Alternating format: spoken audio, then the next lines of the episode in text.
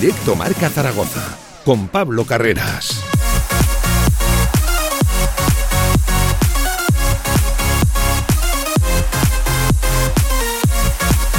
¿Qué tal? Buenas tardes, una y diez del mediodía que arranca directo Marca Zaragoza, una nueva edición contenido local del eh, tramo local precisamente de la radio del deporte. Vamos a hablar y mucho del Real Zaragoza a pesar de que no haya actualidad, ya lo saben, van pasando los días, cuatro ya desde que se cerrara la temporada, ya de por sí dura, pues además todavía más con ese 0 a 5 encajado, lo dicho en la Romareda frente al Leganés. Pues bien, aquí nadie dice nada, parece que todo está calmado, que no sale nadie a dar la cara, a hacer balance de la temporada, tampoco a vender cuál va a ser el proyecto de cara a la temporada que viene y también se empiezan a disipar todo tipo de rumores sobre una compraventa del club, sobre ese movimiento accionarial. Ya sabemos que esta semana no va a ocurrir nada y yo me atrevo a decir que la semana que viene tampoco. Está todo muy parado, hay mucha duda, va creciendo la crispación y sobre todo va creciendo la intensidad, la tensión en el entorno de la Romareda en Eduardo Ibarra. En este tramo local, lo dicho, hablaremos del Real Zaragoza, pero también echaremos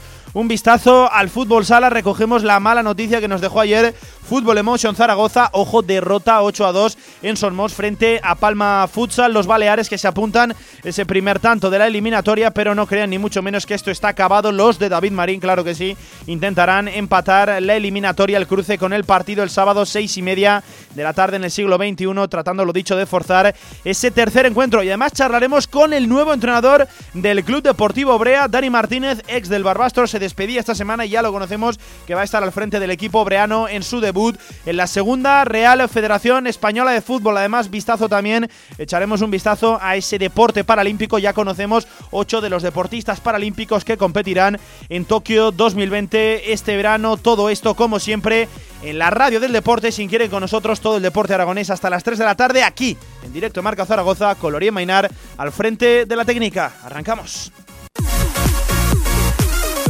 De 1 a 3 de la tarde, directo Marca Zaragoza.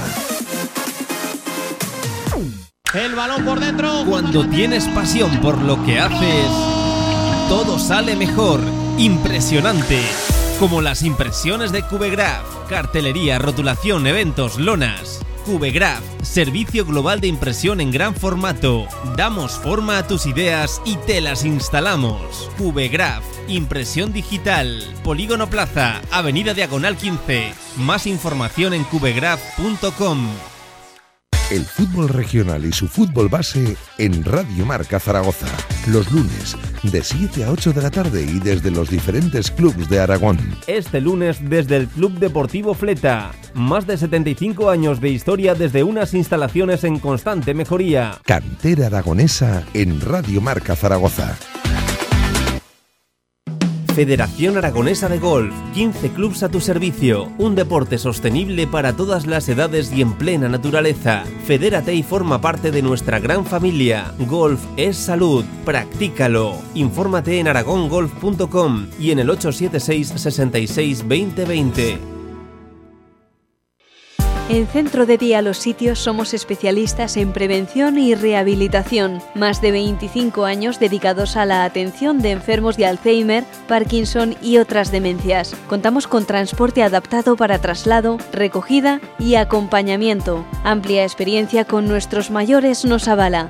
Centro de Día Los Sitios de Fundación La Caridad en calle Moret 4. Más información en el 976 22 88 91 o en lacaridad.org.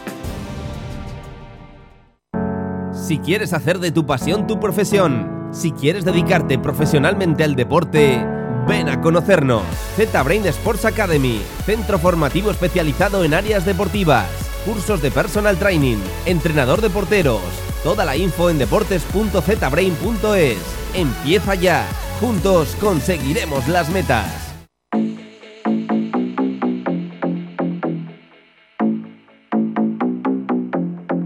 Toda la actualidad del Real Zaragoza en directo marca.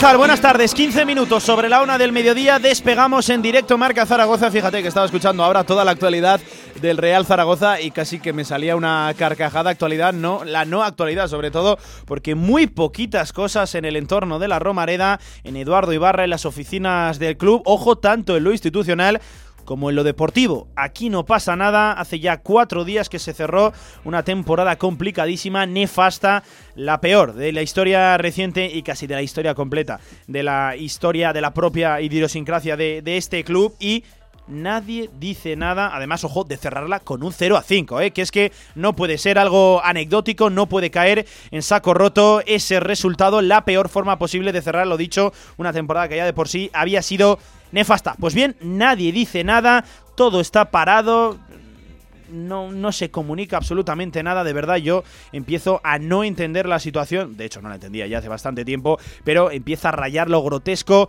lo, lo, esperpéntico. También parece que se empiezan a disipar esos rumores de posible compra-venta, de movimientos accionariales en el Real Zaragoza. Y lo dicho, que nadie dé la cara, que nadie realice el típico balance de la temporada que hacen todos los equipos.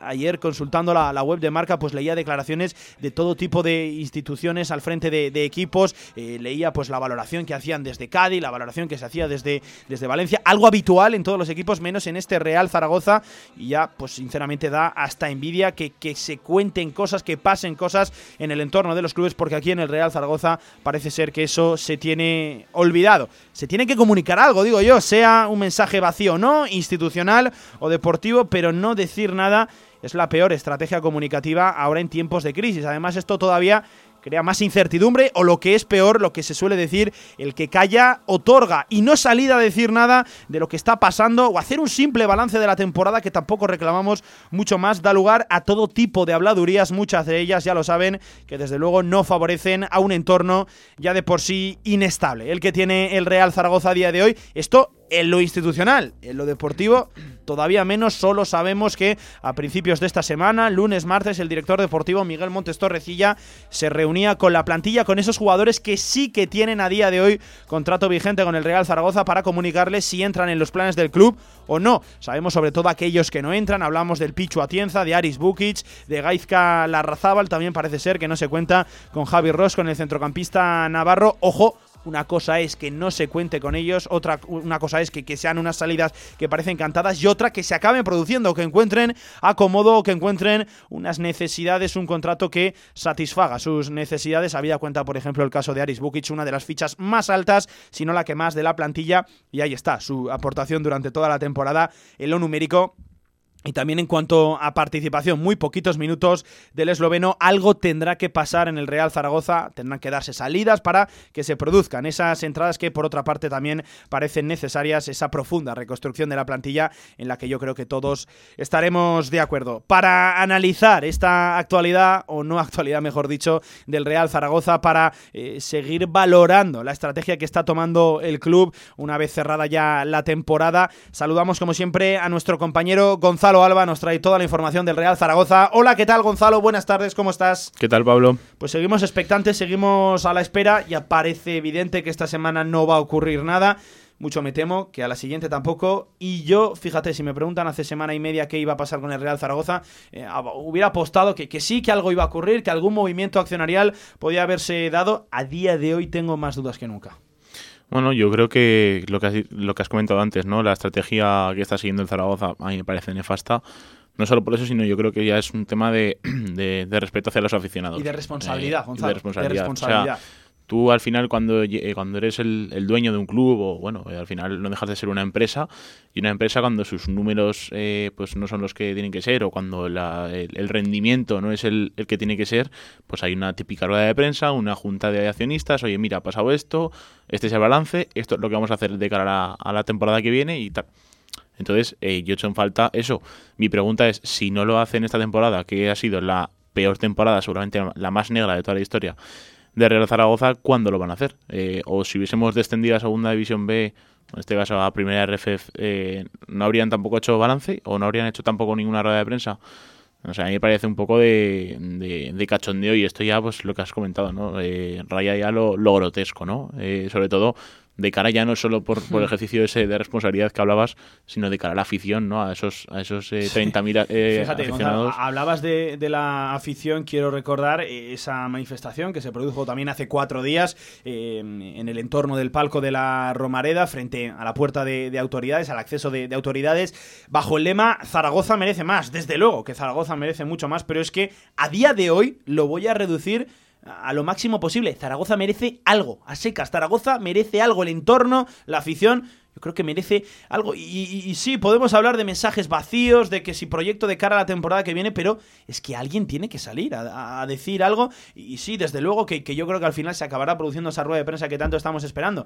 Pero claro, va a salir Miguel Montes Torrecilla a vender un poquito el proyecto de, cara a la temporada que viene, que sí, que me parece muy bien, que creo que es necesario también, pero creo que la afición también reclama otro tipo de mensajes, otro tipo de discursos y sobre todo otro tipo de caras, Gonzalo. Claro, eh, eso sobre todo es el, el mensaje, ¿no? El mensaje que vendes tú también, lo que he comentado antes, como club, ¿no? Como, eh, como, como empresa. Al final, eh, ya no solo te tienes que poner en, el- en la piel de- del propio club, sino en la, en la piel de, de una empresa que, que tiene a sus trabajadores, ¿no? Por así decirlo, y que, y que no han dado el rendimiento esperado. Entonces, eh, claro, si después de una temporada desastrosa tú no sales a hacer ningún balance y además eh, no, no tratas de dar soluciones y pasan los días y cuanto eh, cuantos más días pasan, más lejos está esa rueda de prensa, en vez de parecer más cerca, más lejos parece porque nadie del club habla. Bueno, de hecho, lo dijo ayer, me parece que fue Lainez.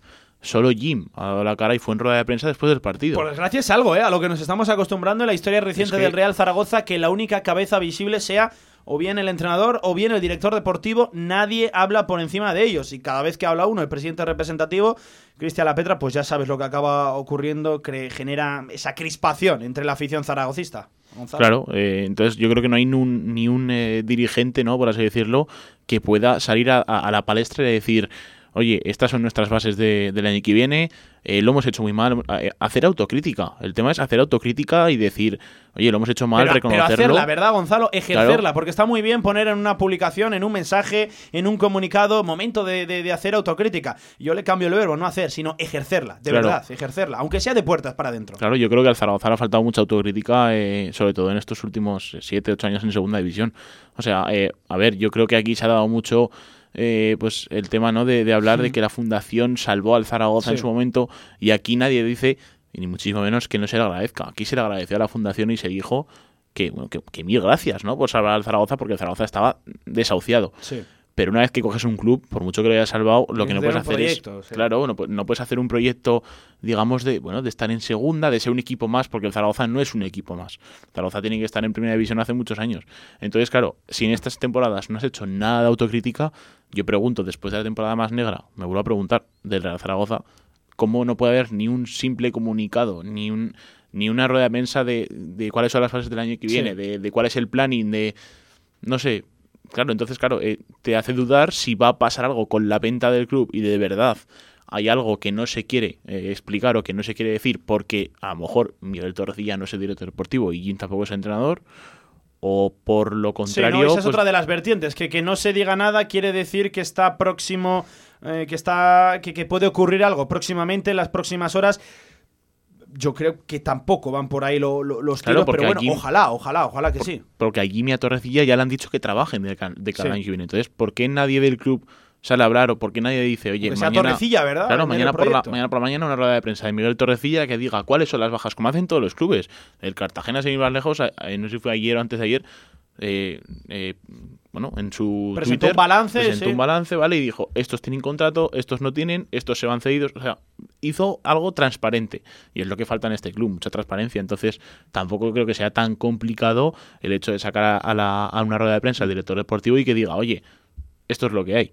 Porque al menos das la cara y explicas a la afición, que es la que más lo sufre, eh, pues bueno, eh, lo que va a pasar el año que viene con un equipo que este año está a punto de desaparecer, no de descender, de desaparecer.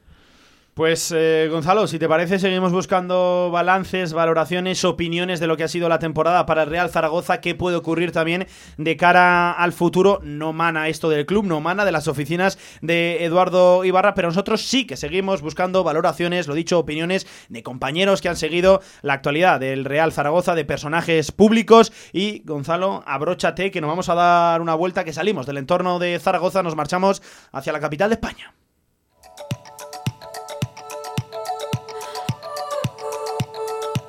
Porque allí en la capital, en Madrid, Gonzalo, nos espera un compañero que ha tenido, me voy a atrever a decir, el privilegio, ¿verdad?, de eh, estar cerca del Real Zaragoza, de visitar muchas veces la Romareda, también cuando al Real Zaragoza le tocaba jugar a domicilio, lo hemos visto, lo hemos escuchado tanto en Gol Televisión como en Cope, eh, ya sabes, nuestra radio casi prima hermana, es nada más y nada menos que el compañero Isaac Fouto. Hola, ¿qué tal Isaac? Buenas tardes, ¿cómo estás? ¿Qué tal? Muy buenas tardes a vosotros y a todos los oyentes de Radio Marca en Zaragoza. Isaac, no sé qué valoración haces tú de la temporada del Real Zaragoza. Has tenido el privilegio, la oportunidad de estar muy cerca del equipo durante casi toda la temporada. Un año muy complicado, Isaac, y que además se cerró de la forma más negra posible. Bueno, eh, una temporada muy difícil por el tema de la pandemia, del calendario tan apretado y sobre todo de la situación que en la que el Zaragoza empezó esta temporada, ¿no? Que el año pasado se quedó a las puertas del ascenso. Eh, parecía que antes de, este parón por, el COVID, por, el, por la pandemia, eh, el equipo eh, volaba prácticamente y estaba en zona de ascenso directo. Luego en esas últimas 11 jornadas se complicó mucho la vida y el equipo se vino abajo. Y yo creo que desde entonces el equipo, como se suele decir en estos casos, no da pie con bolo, ¿no? O sea, ha ido cuesta abajo sin frenos y milagrosamente apareció eh, Juan Ignacio Martínez. Digo lo de milagrosamente porque yo era muy pesimista, muy pesimista con este Real Zaragoza de, Baraja. Luego cuando vino Iván, eh, el equipo tampoco mejoró. Eh, y, vi una situación de, un equipo, me acuerdo un partido en, Castellón que, el equipo acabó perdiendo y que, casi casi tocó fondo, que, que, hizo sobre todo peligrar mucho la, la, situación del Real Zaragoza y temer por lo peor, ¿no? Incluso por, por un descenso a, a Segunda División B, ¿no? Eh, así que luego, bueno, yo creo que ha habido dos partes, una muy mala, la primera parte, de donde se sumaron muy pocos puntos, donde el equipo era irreconocible, yo creo que uno de los peores Real Zaragoza que hemos visto en los últimos años, y fíjate que hemos visto malas temporadas, pero luego, verdad que con Juan Ignacio Martínez el equipo era un equipo eh, prácticamente se puede decir con cara y ojos, ¿no? Que al final, bueno, pues eh, ha salvado esa situación. Y, al final, Isaac, tú lo catalogabas de milagro, yo también me, adhiero a esa etiqueta, a ese adjetivo, a pesar de que Juan Ignacio Martínez no quiere hablar de milagros, es un tipo eh, pues bastante sencillo, que, rechaza mucho los focos, que, no quiere ser eh, el protagonista, pero es que, fíjate Isaac, con los números de Juan Ignacio Martínez, que son 37 puntazos, que ha estado gran parte de la temporada en números de, ascenso directo, siguiéndole el ritmo, por ejemplo, al español, al final se ha quedado en números de, de playoff, pero fíjate con esos pedazos de números, Isaac, que le ha dado para salvar la categoría y poquito más, que es que eh, hemos estado sufriendo durante toda la temporada. Eso te habla, como tú decías, Isaac, de lo muy mal que se hizo a principio de temporada, es que cogió un equipo con, ojo, 13 puntos de 54 posibles, compañero. Sí, eh, bueno, él siempre que le entrevistábamos decía que el equipo viene con un déficit de puntos muy importante, eh, que evidentemente 13 puntos prácticamente en la primera vuelta es un, son números de, estar descendido a falta de muchas jornadas para el final. o sea, sí, eh, esa media era eh, una media de, descenso, pero no de descenso en la última jornada, ¿no? Si de, descenso a lo mejor estamos hablando pues en la jornada a cinco o seis jornadas del final, ¿no? O sea, era, era unos números muy bajos, ¿no? Pero más, más que números, sensaciones, ¿no? O sea, con la sensación de que no se habían acertado en los fichajes, hmm. em, no veías eh, un brote verde de decir, ostras, salvo Narváez, que, que, yo lo sacaría un poco de la, de la ecuación, aunque en esta recta final de liga sí es verdad que le ha costado hacer más goles, salvo el chaval Narváez, yo creo que, que, el equipo no acertó prácticamente en ninguno de, los fichajes de esta temporada. Eh, el capítulo goleador eh, ha sido nefasto, tanto en el mercado invernal como ahora, o sea, no, no, se ha acertado en nada, en ninguno no se ha tenido suerte. Eh, todo esto por el lado negativo, ¿no? Porque por el lado positivo, pues podríamos nombrar a, a Francés, a Francho, a Ivanazón, a jugadores que son de la cantera del Real Zaragoza que yo espero que la directiva del Real Zaragoza los haya asegurado y bien asegurados porque puede ser el futuro no solo deportivo sino también económico del club. Y, y, bueno por el lado positivo eso no que al final han sido fíjate pues tres jugadores fundamentales no hmm. y no es que Juan Ignacio Martínez eh, le hayan traído en, el mercado invernal fichajes y haya cambiado el equipo porque al final si os fijáis es el mismo equipo eh, un poco Mathieu Peivers que, que sí que lo ha utilizado más pero es que el resto no son fichajes que hayan mejorado lo que había, ¿no? Con lo cual, por eso hablo de milagro, ¿no? Hablo de milagro porque con la misma plantilla prácticamente con la que se hicieron 13 puntos, ha conseguido al final hacer números de ascenso, de casi de ascenso. Fíjate, era el discurso de Juan Ignacio Martínez que nada más llegar aseguraba que él creía en esta plantilla. Aquí sobre todo llamó muchísimo la, atención, pero bueno, al final los números han respaldado al técnico alicantino. Gonzalo, preguntas para el amigo y compañero Isaac Fouto. ¿Qué tal Isaac? ¿Cómo estás? Hola Gonzalo, ¿qué tal? ¿Cómo vas? Todo bien. Bueno, y yo te quería preguntar, eh, bueno, te ha tocado venir esta temporada bastante a, a la Romareda, te hemos visto mucho por, por Zaragoza. Eh, ¿Cómo veías el ambiente? Porque al final es una ciudad, yo creo que, uno que está, claro, que está acostumbrada a luchar por algo bonito y este año que se ha pasado fatal, eh, bueno, pues ¿cómo, ¿cómo veías el ambiente? Aquí, a ti que te ha tocado, te ha tocado venir a Zaragoza. Bueno, es verdad que este año se ha palpado menos por aquello de que no ha habido público, ha sido una situación un poco rara, porque sí es verdad, por ejemplo, que cuando había público, pues eh, que más y que menos, bueno, pues ibas a la Romareda y por los alrededores, los bares, las cafeterías, eh, eh, te paraban los aficionados, hablaban contigo y ahí un poco te, un, poco palpabas la, situación que había, ¿no? Luego es verdad que que, que, verdad que, que, que es de, de, enfado, ¿no? De, de, como que de desánimo, ¿no? De, de, de, de que la gente está un poco harta, ¿no? Eh, y, es verdad, por ejemplo, que muchas veces cuando, cuando, hablas con, con, la directiva o cuando te cruzas con Cristian La Petra en algún partido, pues te, dice que bueno, que, que, no se conoce por parte del zaragocismo toda la situación del equipo y, y que se dicen muchas cosas pero no son verdad yo creo que también es verdad que muchas veces hay que hay que mm, yo creo que el enfado sobre todo hmm. viene a lo mejor de la por parte de la afición a nivel institucional no sí, pero es cierto que cuando hablas con a lo mejor con Cristian La Petra con algún directivo del Real Zaragoza y te dicen mira es que la deuda es esta es que esto es esto es que este es el límite de este es que esto quieren comprar el club pero no traen dinero es hmm. que la eh, entonces, claro, cuando te explican por una parte dices, ostras, pues, pues, a lo mejor tienes razón, ¿no? Y a lo mejor es verdad que no se está contando todo lo que, lo que de verdad se está contando, ¿no? Y es cierto que, que la deuda histórica lastra al Zaragoza, porque el Zaragoza em, em, es una deuda que al final tienes que pagar, ¿no? Y encima este año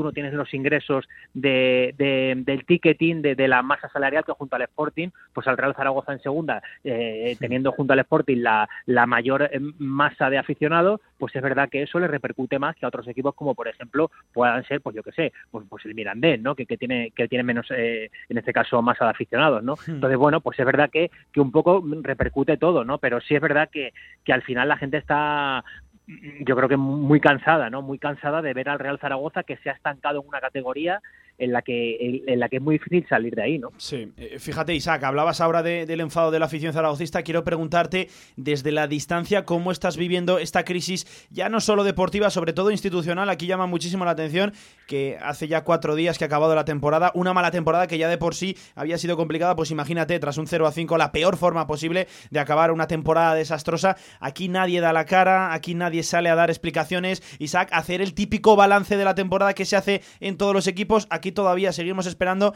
y aquí el enfado va increciendo, va subiendo la, la, exigencia, la tensión en el ambiente zaragocista. Tú desde la distancia, ¿cómo lo estás viendo? Porque es una rara avis que todavía nadie diga nada en, esta, en este Real Zaragoza.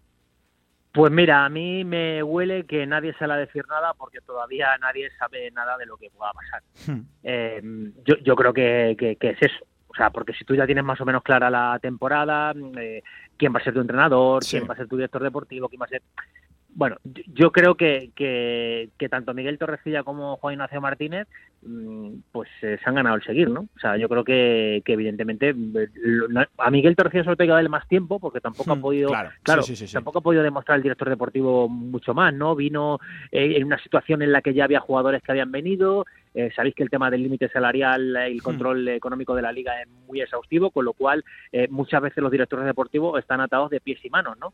Eh, y bueno, yo creo que, que la, consagración, digamos, de, Miguel Torrecilla como, como director deportivo tiene que llegar este año, tiene que llegar esta temporada, evidentemente, con los fichajes que se hagan a partir de, de ahora, de este mercado invernal. Eh, de este mercado de verano, mejor dicho. Eh, lo de Juan Ignacio Martínez, evidentemente, pues yo creo que se ha ganado eh, seguir, o sea, hmm. está claro. O sea, para mí tiene que ser el, entrenador que, que, lidere el proyecto la próxima temporada. Además, me parece una persona muy, muy capacitada, me parece una persona muy, muy cabal, muy coherente, una persona que, que yo creo que, que se puede ganar también a, la afición, al zaragocismo, una persona además muy, muy respetuosa, muy, muy educada.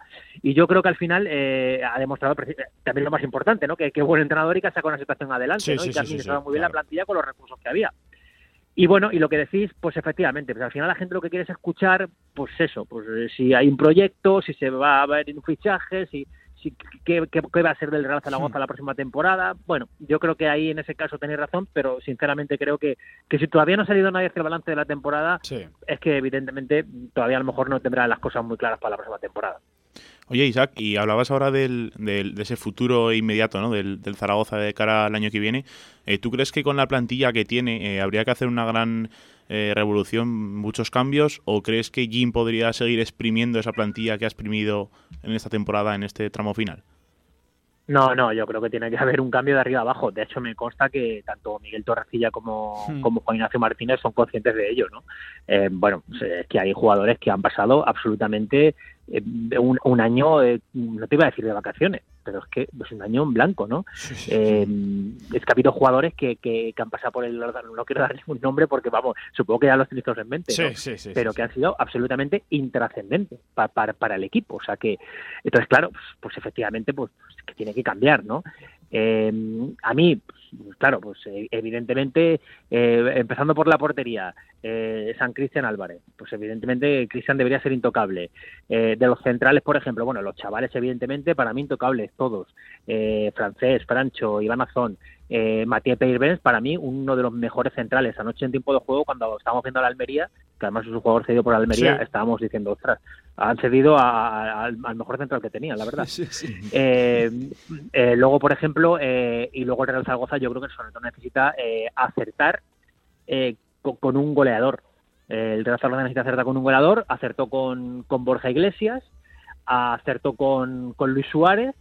Em, este año yo creo que le ha faltado algo más a, a Juanjo Narváez para tener un acompañante ahí, una, una referencia, ¿no? Hmm. digamos.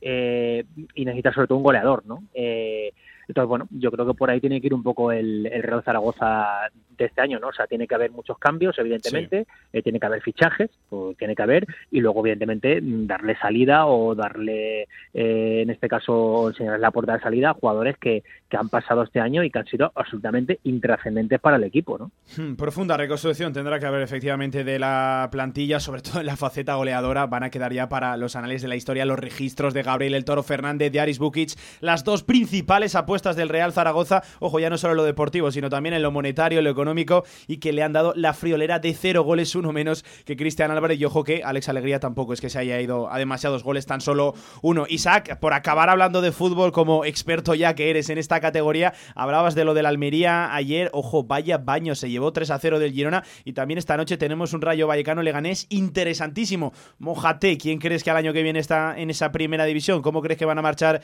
estos playoffs? Bueno, yo me mojé ayer, eh, ya lo dije con, con Lama a las ocho y media. Para mí la final va a ser Girona-Leganés y yo creo que va a ser una final, imagínate, o sea, sí, sí, sí.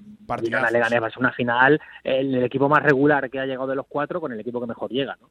Y, y yo creo que, que yo veo al Girona muy bien. Yo creo que el Girona va a ser el que suba a primera división eh, así que ya me mojo. Eh, ayer vimos un reflejo de lo que son los dos equipos, un, equipo, que llega muy bien, otro equipo que llega fatal a esta, a esta recta final de liga. Y luego yo creo que hoy la eliminatoria entre el Rayo y el Leganés, para mi favorito el Leganés. Así que bueno, yo creo que esa va a ser la final, ¿no? Eh, claro, una final Girona-Leganés, insisto, o sea, es muy difícil de, a lo mejor de mojarte, ¿no? Pero bueno, yo creo que el Girona llega muy bien y se ha vuelto a demostrar que los equipos que, que llegan en esta recta final bien, al final eh, consiguen los objetivos, ¿no?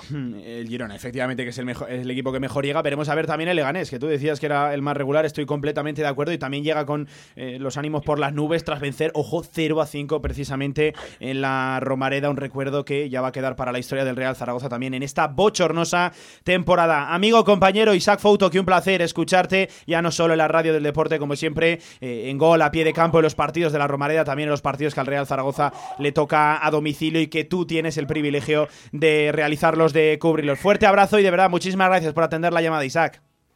Bueno, muchas gracias a vosotros y aprovecho ya que es el final de temporada para agradecer sobre todo a, toda la gente de la afición del Real Zaragoza, a la gente del club, a todo el mundo que vamos que me han tratado muy bien otro año más, que ya sabéis que, que damos mucho al Real Zaragoza por, por temas de audiencia y que bueno, que, que insisto, que gracias por todo el cariño porque la verdad es que la gente eh, estando enfadada o no con el equipo, eh, con nosotros la verdad es que siempre es súper agradecida. Así que muchísimas gracias y a ver si la próxima temporada podemos contar las andanzas del Real Zaragoza, tanto en Radiomarca como en Gol, como todos, pues un poquito con, más alegría que este año y, con menos disgustos, ¿no? Pues ojalá, ojalá que, ojalá que sí, Dios te oiga, tenga, tenga razón, tocamos madera, porque aquí se está sufriendo de una forma tremenda. Isaac, ahora sí, fuerte abrazo, compañero, muchas gracias, cuídate. Un abrazo, cuidaros mucho. Un abrazo, Isaac. Choyo Coches, en la Puebla de Alfindén. Tu vehículo de ocasión al mejor precio. Choyo Coches, como nuevos, totalmente garantizados. Choyo Coches, visítanos y saldrás rodando. Me acaba de tocar una televisión Samsung de 65 pulgadas comprando en el Rincón. ¿Y qué has hecho para conseguirla? Ahora en el Rincón, por 4 euros de compra en frutos secos, llévate un rasca y gana con premio seguro. Hay televisiones, barras de sonido, helados, palomitas, kits de gimnasia y muchos regalos más. En unas instalaciones modernas y elegantes se encuentra la Huerta del Figueral, cocina de calidad y actual para comer como en casa a buenos precios. La Huerta del Figueral, banquetes, reuniones familiares y eventos empresariales. Fácil aparcamiento junto a Stadium Las Fuentes. Info y reservas en el 976 420571 y en la huertadelfigueral.com. Cocina de sabor. Nueva edición limitada de 801, el vino más emblemático de bodegas San Valero. Un singular cupás de diferentes añadas de Cabernet Sauvignon, Merlot y Syrah. 801 es un vino único e irrepetible, ideal para descorchar en las ocasiones más especiales. QTZ Marketing, agencia de comunicación, marketing y desarrollo web en Zaragoza. Tu página web con QTZ, la publicidad de tu empresa con QTZ. El marketing en Aragón se escribe QTZ Marketing. Consúltanos sin compromiso.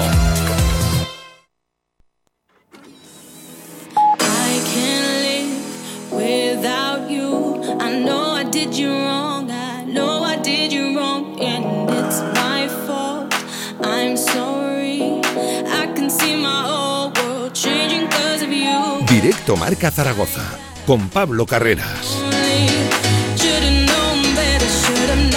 Temazo para volver en este directo Marca Zaragoza a 18 minutos de las 2 de la tarde. Ojo que si estábamos en Madrid todavía seguimos en la capital de España, Gonzalo, porque hay que recoger también la opinión. Además, este zaragocista sufridor de, de pro, uno de los nuestros, uno de la tierra. Contactamos ya también con el compañero Guillermo Maisterra de Jugones de la Sexta. Hola, ¿qué tal, Willy, compañero? Buenas tardes, ¿cómo estás?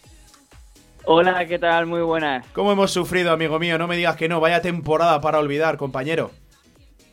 Terrible, terrible. Ha sido mucho sufrimiento, ahora ya alivio, porque, bueno, eh, después de tanto sufrimiento durante estos meses, al final, pues bueno, ha sido un alivio, ¿no? El, el haber salvado la categoría, que bueno, que es algo que un objetivo, ¿no? Que no nos hubiésemos imaginado a principio de temporada, pero que pues, por desde diciembre, noviembre, cuando el equipo estaba hundido, ha sido la, meta a conseguir y bueno, pues ahora bastante aliviado, la verdad. Guillermo, aliviado e, es la palabra, pero empieza a cabrear un poquito también el tema de que aquí nadie dé la cara, de que no se diga absolutamente nada, de que parece que eh, es intrascendente lo que ha ocurrido esta temporada. No sé tú desde la distancia, con, con lo sufridor que eres también de este Real Zaragoza, ¿cómo le estás viendo? Aquí algo tiene que cambiar, esto no se puede volver a repetir, Guillermo. Pues sí, la verdad es que bueno, ya ha pasado una semana desde que terminó la temporada y hombre, pues no hubiese no hubiese estado mal, ¿no? Una comparecencia del presidente del Zaragoza o de alguien del club más allá de la rueda de prensa que dio Gil después del partido, que fue un poco el único, ¿no? Que, pidió perdón, pero se agradecería a alguien de, de la directiva, de la fundación, pues eh, haciendo esa famosa autocrítica, ¿no? Que, el presidente de la Petra en su día hmm. dijo que, que no había que hacer o que, que autocrítica había que hacer pues sí, se echaba mucho en falta, porque es que ha sido una temporada en el que hemos estado al borde del abismo, en el que la afición no ha tenido la oportunidad, por desgracia, de estar en el estadio y mostrar su opinión, y pues lo mínimo yo creo que hubiese sido una, una comparecencia, en este caso del presidente. Pero vamos, que yo a mí no me sorprende ¿eh? que, no haya salido nadie a hablar. No lo hicieron en noviembre, diciembre, cuando el equipo estaba en descenso, eh, y, no me sorprende que tampoco lo hagan ahora. Hmm. Y yo creo eh, que tiran piedras contra su propio tejado, porque yo creo que a la fundación, si algo le está desgastando de cara a la afición, es precisamente el tema de la comunicación. Em, la afición hoy en día hasta a, la junta directiva, a la fundación, al presidente de la PETA no, no le van a pedir grandes fichajes, grandes proyectos porque la afición no es tonta, sabe la realidad del club cuál es, pero esa, esa falta de sensibilidad de no pedir perdón, de no hacer autocrítica, eso es lo que les está desgastando y, les está haciendo perder mucha credibilidad. Eh, Guillermo, por hilar lo que estabas comentando, también ese silencio institucional que se ha instalado en el Real Zaragoza, también con el tema de la afición, eh, estuviste en esa manifestación el pasado domingo bajo el lema Zaragoza merece más. Yo lo comentaba aquí con el compañero Gonzalo Alba, que Zaragoza ahora simplemente es que merece algo, tiene que ocurrir algo, no puede ser que aquí esté todo el mundo callado, es que ya simplemente por responsabilidad como entidad zaragocista, como entidad de, de, 90 años, algo tiene que pasar, no te puedes quedar impasible ante, ante, esta, ante esta situación, Guillermo.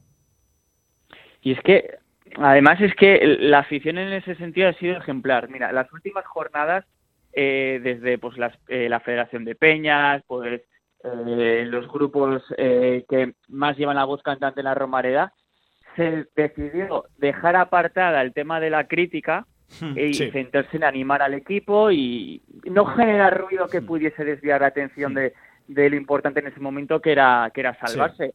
Yo creo que ahí la afición dio un ejemplo y supo esperar hasta la última jornada. se aplazó, ¿no? Se aplazó ese, ese, ese mensaje crítico. se aplazó. Eh, joder, ahí, la afición dio un ejemplo y, y esperó hasta la última jornada para decir, ahora sí, pedimos explicaciones. Hmm. Y, y, es que, pues, ¿qué ha pasado después de esa manifestación? Insisto, nadie ha salido a hablar, a pedir perdón, que es que no se está pidiendo tanto, que de verdad que estoy convencido que si entrevistamos uno a uno a los afiliados del Zaragoza, nadie le va a pedir eh, a la fundación traer grandes fichajes, grandes... No, simplemente se pide autocrítica, eh, dar explicaciones, y es que nadie sale a hablar. Y, y, insisto, di un ejemplo, la afición eh, esperando hasta la última jornada para no desviar la atención y todo sigue igual y, va a seguir todo igual. Yo estoy convencido que nadie va a salir a hablar estos días. Estaremos expectantes porque desde luego la afición lo merece y lo dicho, habrá que estar muy pendientes de la actualidad del Real Zaragoza, de ese posible discurso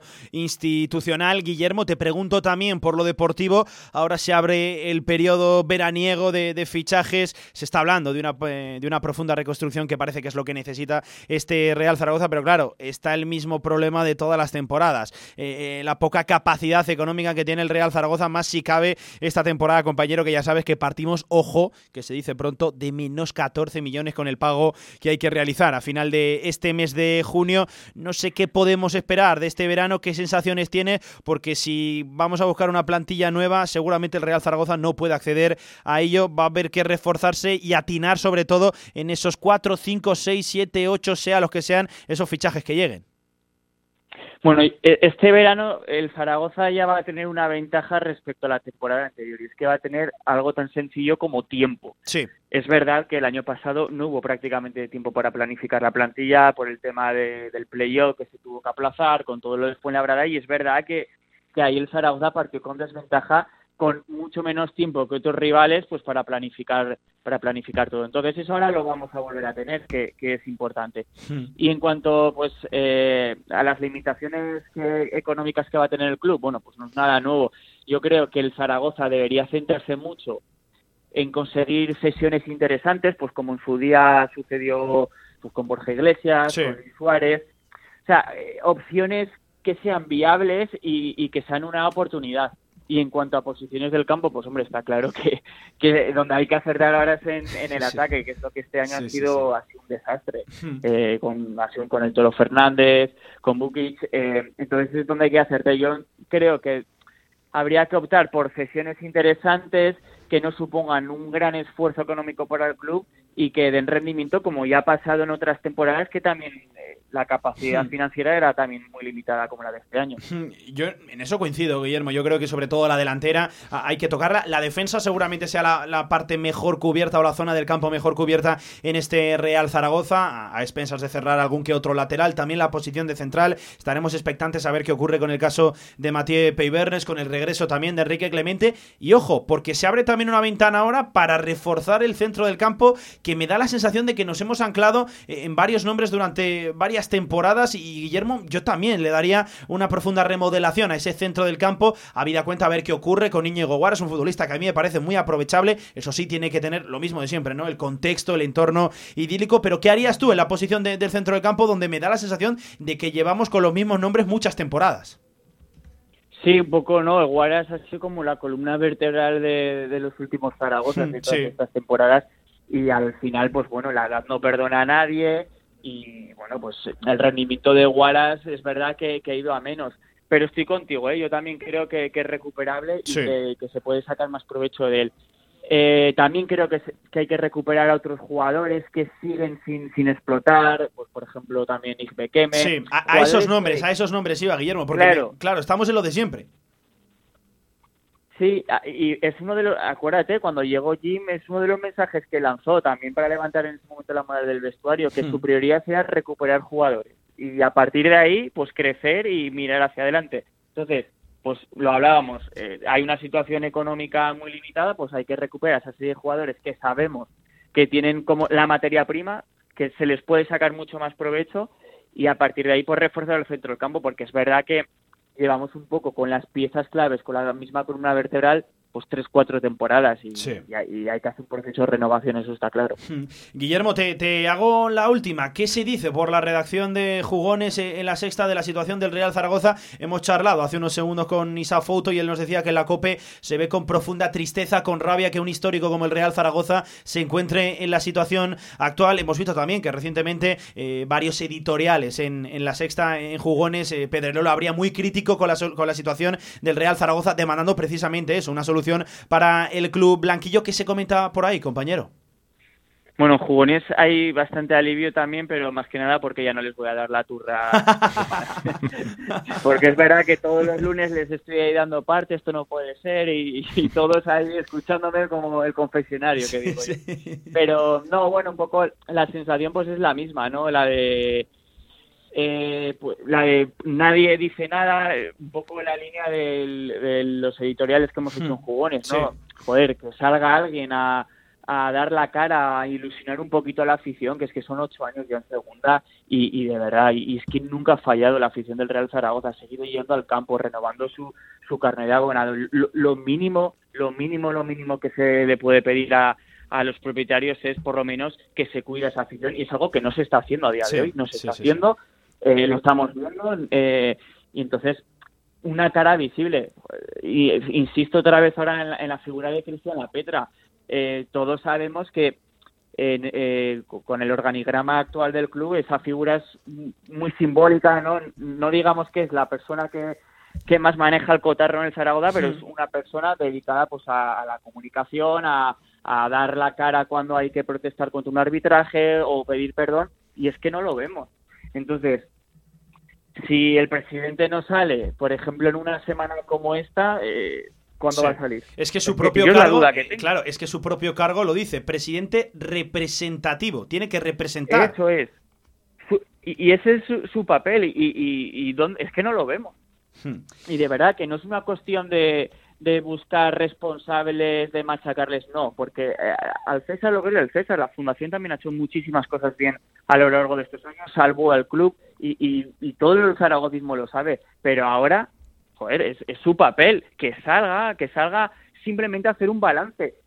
incluso si lo quiere edulcorar, que lo edulcore, pero, pero que haga un balance. Lo que estamos haciendo nosotros ahora en la radio, que lo haga el presidente en una rueda de prensa, que nos hmm. deje preguntar a los periodistas, no sé, creo que es lo mínimo y es su papel, es que es su trabajo y no sé por qué no lo están haciendo. Hmm. Eh, se ponen esa coraza y no se dan cuenta que al ponerse esa coraza eh, pierden credibilidad y es lo que lo he dicho al principio de, la entrevista es lo que más daño le está haciendo a la fundación hmm. el tema de, de no ser clara con la afición y la falta de sensibilidad que está teniendo. Pues fíjate, si estamos reclamando que salga el presidente representativo y no lo hace, ¿cómo vamos a esperar que salga también el director general y el consejero delegado de este Real Zaragoza? Ojo, los, los asalariados, los asesores, que no los actuales propietarios, ¿eh? que, hay que diferenciar en, esos, en esos aspectos. Que, son asalariados, son trabajadores del club, claro.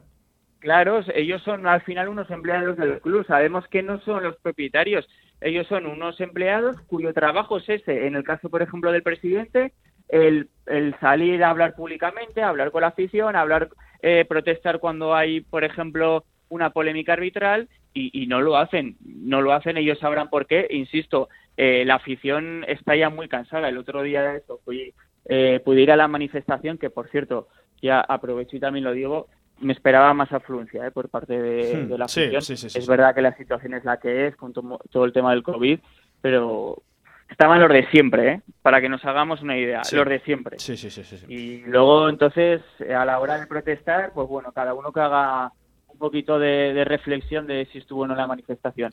Pero quiero decir que, que ya, ya está bien, que, que hablen a la afición. Que le den explicaciones, un poquito autocrítica, que como tú dices, al final es su trabajo y son empleados del club, ni más ni menos. Pues estaremos, estaremos pendientes. Y oye, Guillermo, Willy, compañero, que ojalá el año que viene les estés dando la turra en esa reacción de jóvenes, pero que sea para bien con un Real Zaragoza rozando la primera división. Me temo que a día de hoy va a ser complicado, pero ojalá que sí, ojalá que haya algo que se produzca, algo que nos genere ilusión, compañero. Ya lo sabes, auténtico placer charlar contigo y ojalá la próxima vez que te tengamos por aquí sea para hablar de algo más optimista, ¿verdad? De, de algo más positivo y no este silencio, esta crisis institucional que está viviendo el Real Zaragoza. Ojo, más allá de la deportiva Deportiva Vida Cuenta de la temporada que se acaba de finalizar. Willy, compañero, fuerte abrazo, ¿vale? Muchísimas gracias y un abrazo también para toda esa reacción de jugones. Venga, un abrazo para vosotros.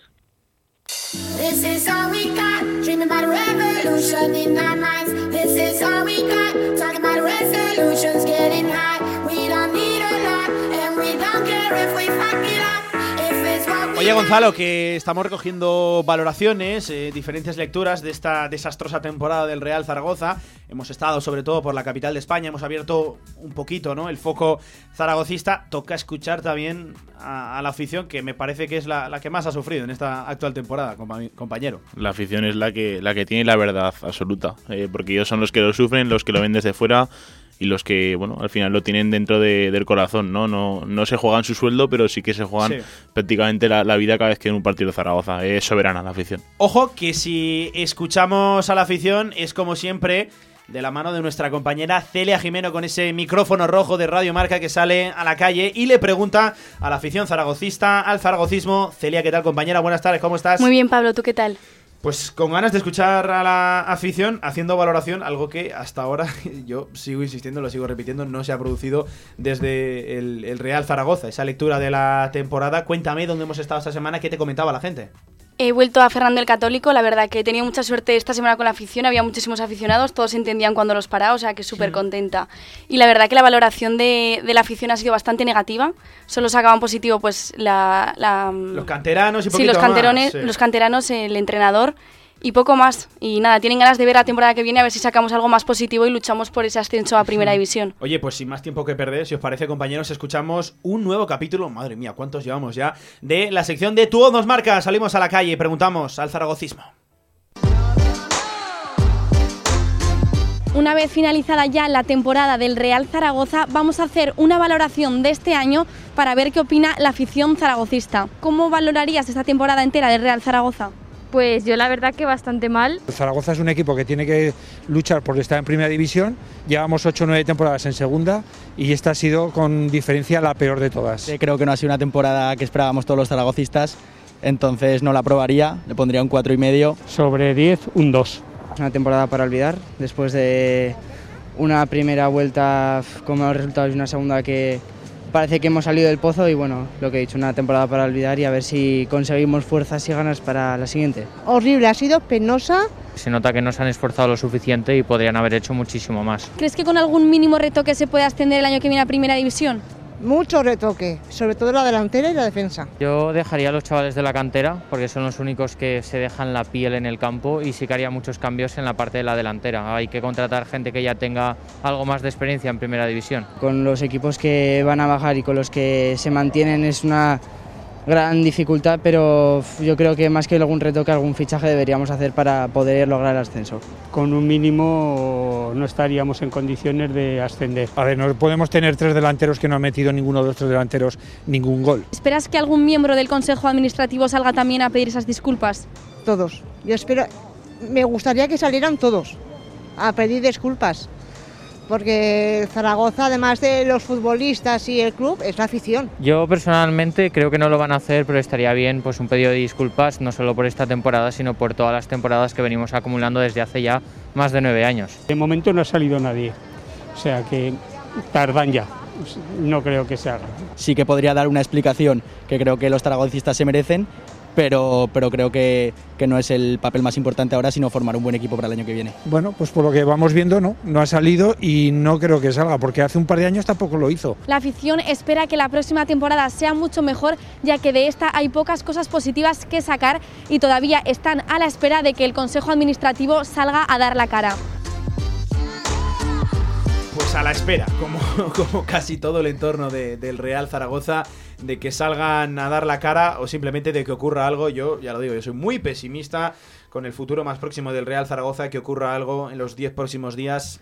Cada día lo, lo, veo más complicado. Celia, que eso nos comentaba un poquito la afición, algo lógico, algo habitual, con el sufrimiento tremendo que se estaba comentando ahora, que hemos tenido incluso aquí en esta reacción, que, que desde luego se está haciendo larguísima la, la, temporada. Sí, sí, la afición después de todo lo que vive y todo lo que sufre, ya no esta temporada, sino todos los años que llevamos en segunda sí. división, y se esperan que salga, pues eso, la directiva o alguien de, del Consejo Administrativo a pedir disculpas, pero vamos, que si no lo han hecho hasta ahora, lo que dicen ellos, que no creen que, yo que quiero, pase. Yo quiero mantener la, la esperanza de que Sí. van a, a salir, no, no que se esperen a que ocurra algo y luego entonces ya, ya saldremos, porque la valoración creo que la tienen que hacer ellos, no ese posible nuevo pues eh, capital humano que llegue al club, vamos a decirlo así, capital sobre todo también de, dinero, un nuevo inversor, ya sabemos todos de lo que estamos hablando. Oye, antes de dejar temática Real Zaragoza a las 2 en punto de la tarde, hay que recordar que esta tarde tenemos una cita espectacular con la selección sub-21 con Alejandro Francés, que estamos todos un poquito nerviosos de si lo podemos ver en el 11 titular. Ya lo sabemos, Hugo Guillamón no va a jugar, está sancionado, se abre una vía para la esperanza para Alejandro Francés. Ojo que sería titular con 18 años en una semifinal de la sub-21, lo dicho, con la en la fase final de un europeo, algo espectacular todo el mundo atento a partir de las 6 de la tarde, desde 5 minutos antes, desde las 6 menos 5, lo contaremos aquí, en esta casa, en Radio Marca, con Carlos Vicente, con Chitu, a la narración, con todo el equipazo de marcador, ojo, buscando una final, ¿eh? en el sub-21, además también con representación desde bien cerquita aquí en Aragón, con Álvaro Fernández, con el portero de la Sociedad Deportiva Huesca, partidazo frente a Portugal, que ojo, viene de vencer 5 a 3 a Italia, cuidado con los portugueses, amigos míos. Sí, bueno, vi el, otro día el partido de Sí. España, me da bastante confianza, ¿no? Porque vienen con buenas sensaciones. Sí, sí, sí, sí. Pero sí que es verdad que también. Pero se marcando sufrió, tan- ¿eh? Se sufrió eso es ese verdad. penalti en el hasta- 90 y pico, Sí, uh. sí, sí. Yo estaba ya en el gimnasio, de hecho, Sí. me fui justo en el 90 y iba en el, en el tranvía y digo, no puede ser que haya marcado gol. Y nada, tuve que verlo en el gimnasio. Pues nada. Sí, oye. sí. Ya Así estaba- que a ver cómo ya viene habías hecho Portugal. planes, ya habías hecho claro, planes, yo bien, digo, en el yo- 90 ya me voy. Y nada. Oye, Gonzalo, que veremos a ver si es titular Alejandro Francés en la Ojalá. tarde de hoy. Yo tengo ciertas esperanzas. Ya nos comentaba el otro día Chitu, eh, el narrador de la sub-21 aquí en esta casa, que él también le ve opciones porque eh, tiene carencia de laterales derechos. Luis de la Fuente ahí desplaza a Óscar Mingueza y se queda sin centrales puros de recambio. Solo Alejandro Francés en el banquillo. Pues veremos a ver si da ese salto, Gonzalo. Ojalá sería una gran noticia para, para él a nivel personal. Yo me alegraría, alegraría muchísimo por él y por el Zaragoza. Y además, también cabe recordar que, que Francés puede jugar de lateral. Sí, y también, es también, una- tiene, también tiene esa, esa opción. es Se una abre opción, una doble vía. entonces, Eso es lo, lo bueno que tiene francés, aparte de que es un pedazo de jugador, pues que es polivalente y ojalá juegue titular porque se lo merece. Además sería un, bueno, que represente al de la Zaragoza después de la temporada que el Zaragoza ha tenido es, es casi un milagro y habla de lo, de lo espectacular, ¿no? Que, que es francés. Pues eh, recuerdo la cita, ¿eh? ese europeo sub-21 que se disputa en eh, Eslovenia y Hungría, creo que era Hungría también, sí, efectivamente, en Eslovenia y Hungría a las 6 de la tarde se la juega la rojita, la selección de Luis de la Fuente frente a Portugal, ahí se abre una ventana para la esperanza zaragocista para ver a nuestro chaval, uno de los nuestros, Alejandro Francés, Gonzalo Alba, compañero, fuerte abrazo, te veo mañana. Un abrazo, Pablo. Y Celia, gracias como siempre por esta Muchas sección gracias, de Pablo. Hasta Tu el próximo Nos día. marca. Efectivamente, hasta el próximo día a las 2 y 3 minutos de la tarde. Hacemos una pequeña pausa en este directo Marca Zaragoza. Seguimos hablando de muchos más temas. Toca hablar ahora, por desgracia, de una derrota, además dolorosa, en Fútbol Sala. Directo Marca, quédate.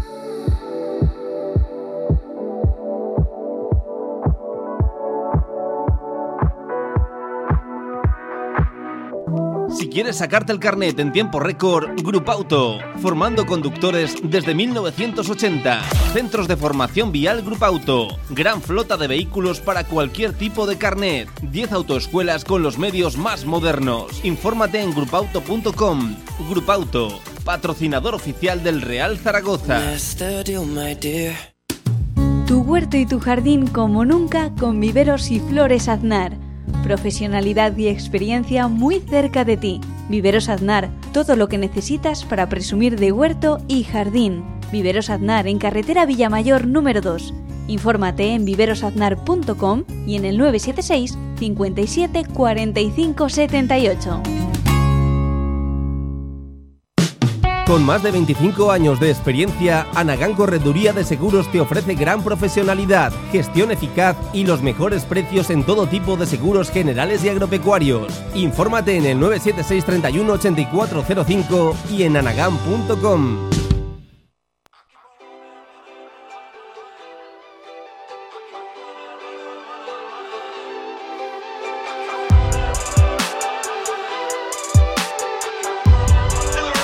Toda la actualidad del fútbol emotion en directo Marca Zaragoza.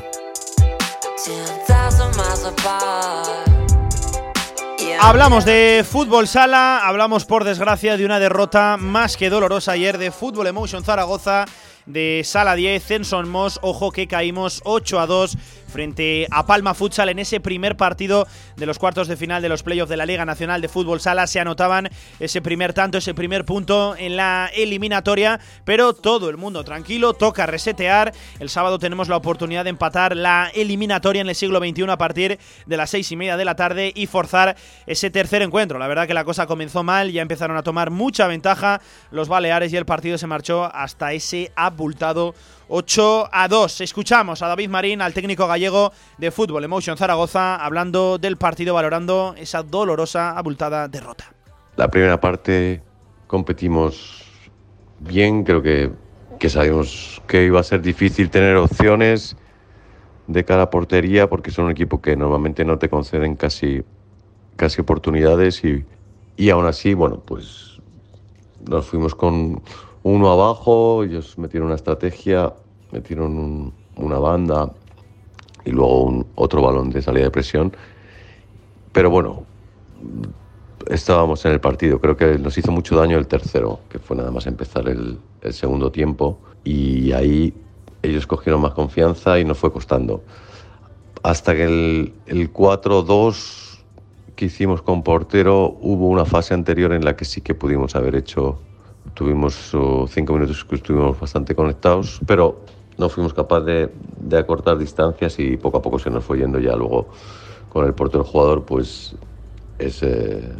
Un caro cruz y, y, bueno, salió cruz. Y es que por hacer la crónica del partido, como comentaba David Marín, la cosa empezó un poquito mal, 2 a 0, nos metimos con, en el partido con ese 2 a 1, nos fuimos así al descanso con un resultado ajustado, pero nada más, arrancar el segundo tiempo llegó eh, un tanto de palma que nos fuimos al 3-1 a partir de ahí hasta el 5-1, maquillamos un poquito el marcador con el 5-2 y finalmente se cerró con ese definitivo ya 8 a 2, que desde luego es un resultado llamativo, por cierto, los goles del equipo zaragozano, como no, el primero de Javi Alonso y el segundo de Juanqui del Pivot. Aún así, David Marín que quería lanzar también un mensaje de optimismo. Esto es solo el primer punto de la eliminatoria perdido. Queda el partido del sábado. Ahí podemos empatar la eliminatoria y forzar ese tercer encuentro. Escuchen, David Marín.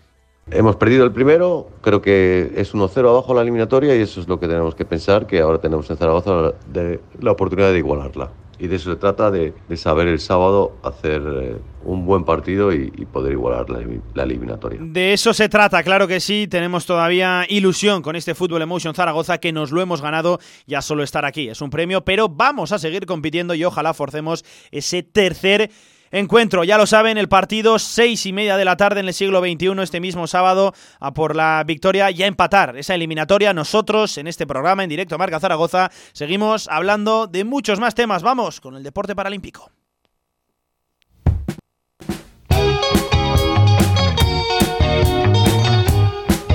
Toda la actualidad del deporte aragonés en directo Marca Zaragoza.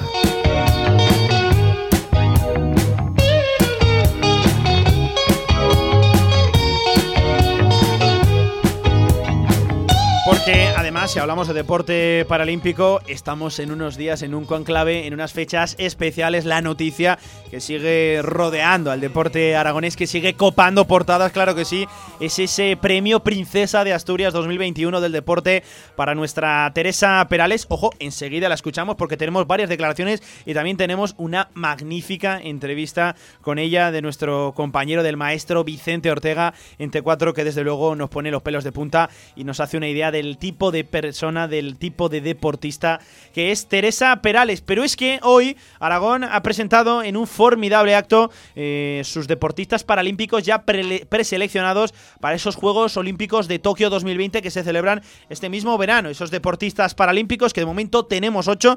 Hay todavía oportunidad de ampliar esa lista. Un acto, lo dicho, muy bonito. Que estaba por ahí Felipe Fazi, ha asistido también Teresa Perales, María Delgado, dos de nuestras máximas exponentes. Un acto en el que también hemos estado, claro que sí, y ahí ha estado nuestro compañero Fran Casado. Hola, ¿qué tal, Fran? Buenas tardes, cuéntame. ¿Qué tal, Pablo? Pues la verdad es que un acto muy bonito, muy había la presentación de los ocho por ahora preseleccionados eh, deportistas paralímpicos aragoneses y la verdad, Pablo, que no te voy a mentir, pero eh, da orgullo estar en la misma sala Oh, que sí, sí. una Que campeona, Teresa Perales, ¿eh? que Teresa que, Perales. que una premio princesa de, de- Asturias de de los Asturias, que no lo puedes decir todos los días, compañero. No, no, mucho, ni mucho menos. Yo hasta que esté en la misma sala que otro premio Princesa de Asturias pasará tiempo, así bueno, que igual no vuelves a estar. Igual no vuelvo a en estar. la- En la, eh, no ser que coincidas otra vez con, Teresa Perales. Pero, oye, un acto muy bonito. Ha estado por ahí Felipe Fazi, consejero de Educación, Cultura y Deporte. Y también eh, Miguel Sagarra Gadea, el secretario general del Comité Olímpico Español. Cuéntame un poquito qué se ha contado allí, porque tenemos, de momento, me comentabas, una lista de ocho y hay todavía oportunidad de ampliarla. Exactamente. Por ahora han sacado estos ocho nombres, entre ellos pues Teresa Perales, María Delgado, que también han hablado dentro del acto, y un poquito Miguel Segarra, que es el, el secretario, Secretario, general del, del Comité Paralímpico Español. Explica un poquito esa funcionalidad, cómo ha sido mm, la vuelta a unos Juegos Olímpicos que, se han retrasado un año con esto del confinamiento y demás. Entonces ha explicado un poquito cómo han actuado los deportistas en este confinamiento, en que la, la federación y el comité les ha intentado ayudar llevándole pues distintas maquinarias a, a sus casas para Sí, que durante, claro. durante el confinamiento pues pudieran practicar pues sus distintos deportes y demás. Sí que eh, se ha reído un poco en el sentido de que justo eh, han hablado dos nado- nadadoras que es muy difícil tener una piscina en casa para poder practicar, pero sí que han explicado distintas funcionalidades, distintas maquinarias que han usado pues tanto María Delgado como, como Teresa Perales Mm. eh, para en ese tiempo de cuarentena pues no perder el ritmo. Mira, recuerdo que, que nos comentaba en una entrevista reciente Teresa Perales que tenía la casa inundada de aparatos que le habían llevado, que muchos no sabía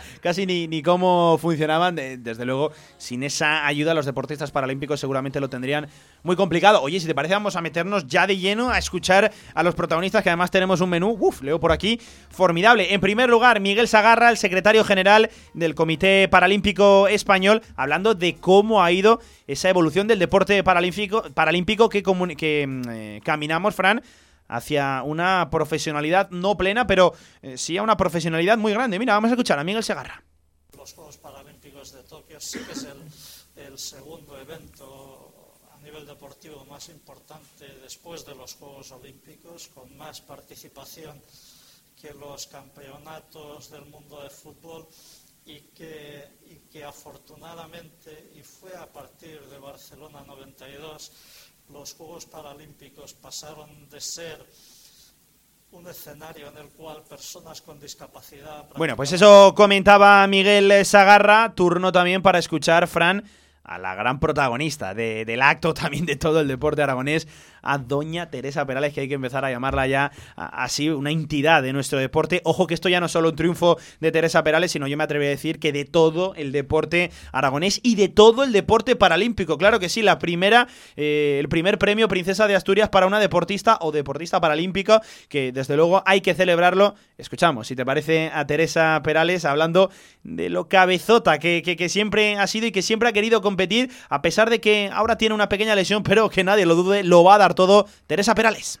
Probablemente la pandemia, claro, ese parón, volver a empezar, nos ha hecho luego como querer correr, ¿no? Supongo que incluso, consejero, pues incluso esto viene de esforzar. O sea, no tiene nada que ver con Aragón, más que el que somos muy cabezotas y entonces cuando se nos mete algo entre ceja y ceja, pues vamos a por ello. Y claro, yo se me había metido entre ceja y ceja que antes de los Juegos quería competir en el Campeonato de Europa, que es donde me lesioné, me dio tiempo a ganar tres medallas por lo menos, pero de hecho a la última fui incluso con el hombro fuera de su sitio.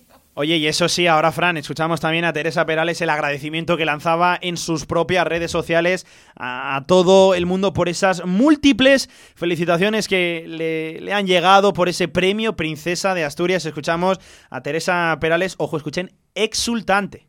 Buenas noches a todos. Muchísimas gracias por todos los mensajes. Bueno, ha sido un día maravillosamente increíble. Eh, He podido leer así brevemente los mensajes que habéis ido dejando a través de las redes sociales y, como seguro que me iba a dejar alguno, prefiero mandaros este mensaje de agradecimiento general y luego poquito a poco sigue contestando uno a uno. De verdad que muchas gracias de todo corazón, estoy muy feliz. pues sí, Fran, si tiene que contestar uno a uno va, a ir complicado. Eh, eh, en una entrevista que enseguida vamos a, escuchar, aseguraba que tenía eh, la tarde de ayer en apenas dos horas 190 llamadas. Ese teléfono que echaba, que echaba humos y tiene que agradecer a todo el mundo las felicitaciones, esas enhorabuenas que le han dado por ese magnífico galardón pues tiene para rato, Teresa. Para rato, sería como un día cumpleaños, pero llevado ya al máximo de tantos mensajes que habrá recibido. También ha, destacado en, el acto, en la presentación de, la lista de paralímpicos aragoneses que van a ir a Tokio 2021, ha destacado la importancia de, que su hijo, cuando se enteró, porque su hijo llegó del colegio y, la noticia pues salió por la mañana, justo antes de, nuestro programa, y, llegó su hijo al colegio y le dijo, mamá, que hacen tantas cámaras en casa? porque tampoco es tan normal que en casa de, claro, a ver, es más normal, pero no, el chaval se quedó flipando y le dijo su, su madre, pues nada, que, que, he sido campeona, de, o sea, campeona, que he recibido el premio Princesa de Asturias del Deporte y, y, el hijo mm, emocionadísimo durante toda la tarde, que iba hablando con sus amigos, que tenía unas ganas de ir al colegio para comentarlo con sus amigos, así que mm, da gusto de mm, ver también que una, una campeona como es Teresa Perales de, de, nuestra comunidad, de, nuestra propia ciudad, eh, que sea tan cercana en, en, estos, en, estos tipo, en, este, en estos tipos de actos.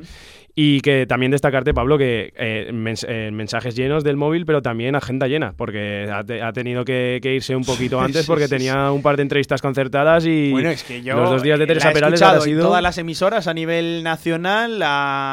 he leído entrevistas también en medios de comunicación, en prensa escrita, en muchísimos, también en radios, en televisiones.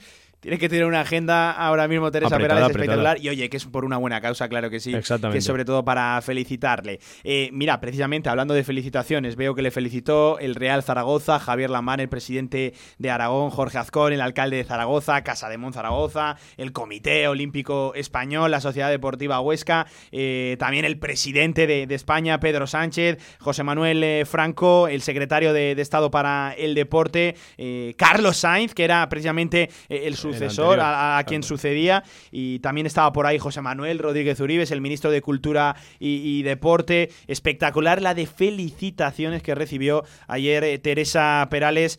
Algo merecido, ¿eh? ojo que son 26 preseas olímpicas, eh, algo espectacular, eh, también 40 medallas mundiales, no sé cuántas también europeas, premio marca leyenda de esta casa también es que era lo único que, le faltaba a Teresa Perales. Y si fueran pocos las felicitaciones que ha recibido pues vía redes sociales, en esta presentación, tanto Felipe Fassi como eh, Miguel Sagarra y tanto su compañera María Delgado, antes de hablar de, pues, de hablar un poquito sobre Tokio, se, les, se ha sumado a esa felicitación públicamente todas estas integrantes de, la presentación, porque yo creo que mm, es, una cosa única y que yo creo que va a ser inigualable que, tengamos a, alguien así en, en nuestra comunidad. Oye, seguimos escuchando, si te parece a los representantes en este acto. Otra nadadora, otra de las nuestras, que además promete y de qué manera el futuro va a ser para María Delgado. Escuchamos precisamente a la nadadora que hablaba de disfrutar en Tokio y de dar lo mejor de ella. Va a estar en esa cita paralímpica.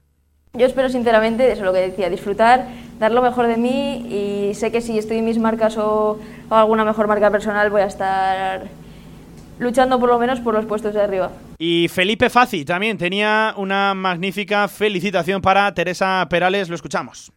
Y también te quiero felicitar públicamente, Teresa, porque desde luego eh, eh, nos emociona tus éxitos eh, y nos emocionan en lo personal y en lo también en, como responsables políticos que somos.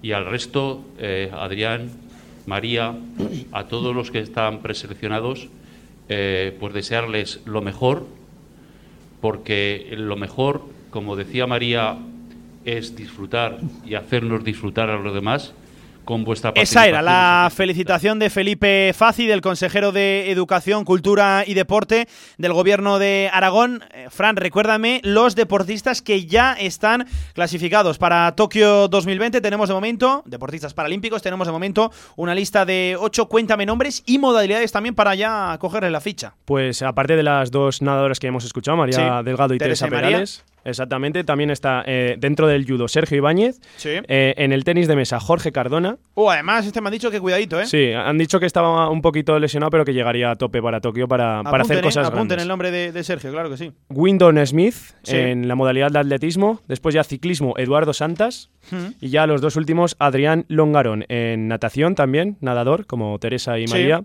y Diego Sancho en, en atletismo. Así que esos son nuestros pequeños Sí, vamos a apuntar los nombres esto. porque me comentan que podemos estar, ¿eh? De enhorabuena Podemos con el deporte lejos, paralímpico. Y ojo, que se puede sumar algún nombre más porque tenemos de tiempo hasta él. Hasta el 14 de junio tienen los deportistas eh, aún para marcar esas marcas que Esas tienen que marcar, eh, que esas mínimas lo- que los exigen Juegos que el- Olímpicos. los Juegos Olímpicos. Que además el 14 estoy viendo que es el lunes de la semana que viene, no, de la siguiente, así que estaremos muy pendientes, lo recogeremos todo aquí, en directo Marca Zaragoza. Fran, un abrazo compañero. Un abrazo, Pablo. Vamos a hacer una pequeña pausa y volvemos en la radio del deporte. Tenemos que dar la enhorabuena a un nuevo técnico, a un nuevo mister que va a estar en la segunda Real Federación Española de Fútbol. Hablamos con Dani Martínez, nuevo entrenador del Club Deportivo Brea. Vamos a ello. Albema, alquiler y venta de maquinaria para la construcción, venta de herramienta y materiales, morteros técnicos, químicos, cerámicas, aislamientos, tabiquería seca y así hasta 4.000 referencias en stock. Empresa zaragozana con más de 35 años. Les esperamos en nuestras instalaciones en Camino de Cogullada 24, teléfono 976 47 17 98. Se abre el telón y aparece un musical, una obra de teatro, un concierto, una tertulia y una presentación de un libro. ¿Cómo se llama el lugar? El Teatro Principal. No dudes en comprar tu entrada y disfruta de las mejores actuaciones en Zaragoza. Y ahora, con visitas guiadas. ¿Quieres descubrir cómo suenan las flores? Del 4 al 6 de junio, Zaragoza florece llena de colorido el Parque Grande con llamativas instalaciones florales, mercados y exhibiciones. Ven a disfrutar además de la música y la gastronomía. Zaragoza florece. Ayuntamiento de Zaragoza. Si quieres hacer de tu pasión tu profesión, si quieres dedicarte profesionalmente al deporte, ven a conocernos. Z-Brain Sports Academy, centro formativo especializado en áreas deportivas, cursos de personal training, entrenador de porteros. Toda la info en deportes.zbrain.es. Empieza ya. Juntos conseguiremos las metas.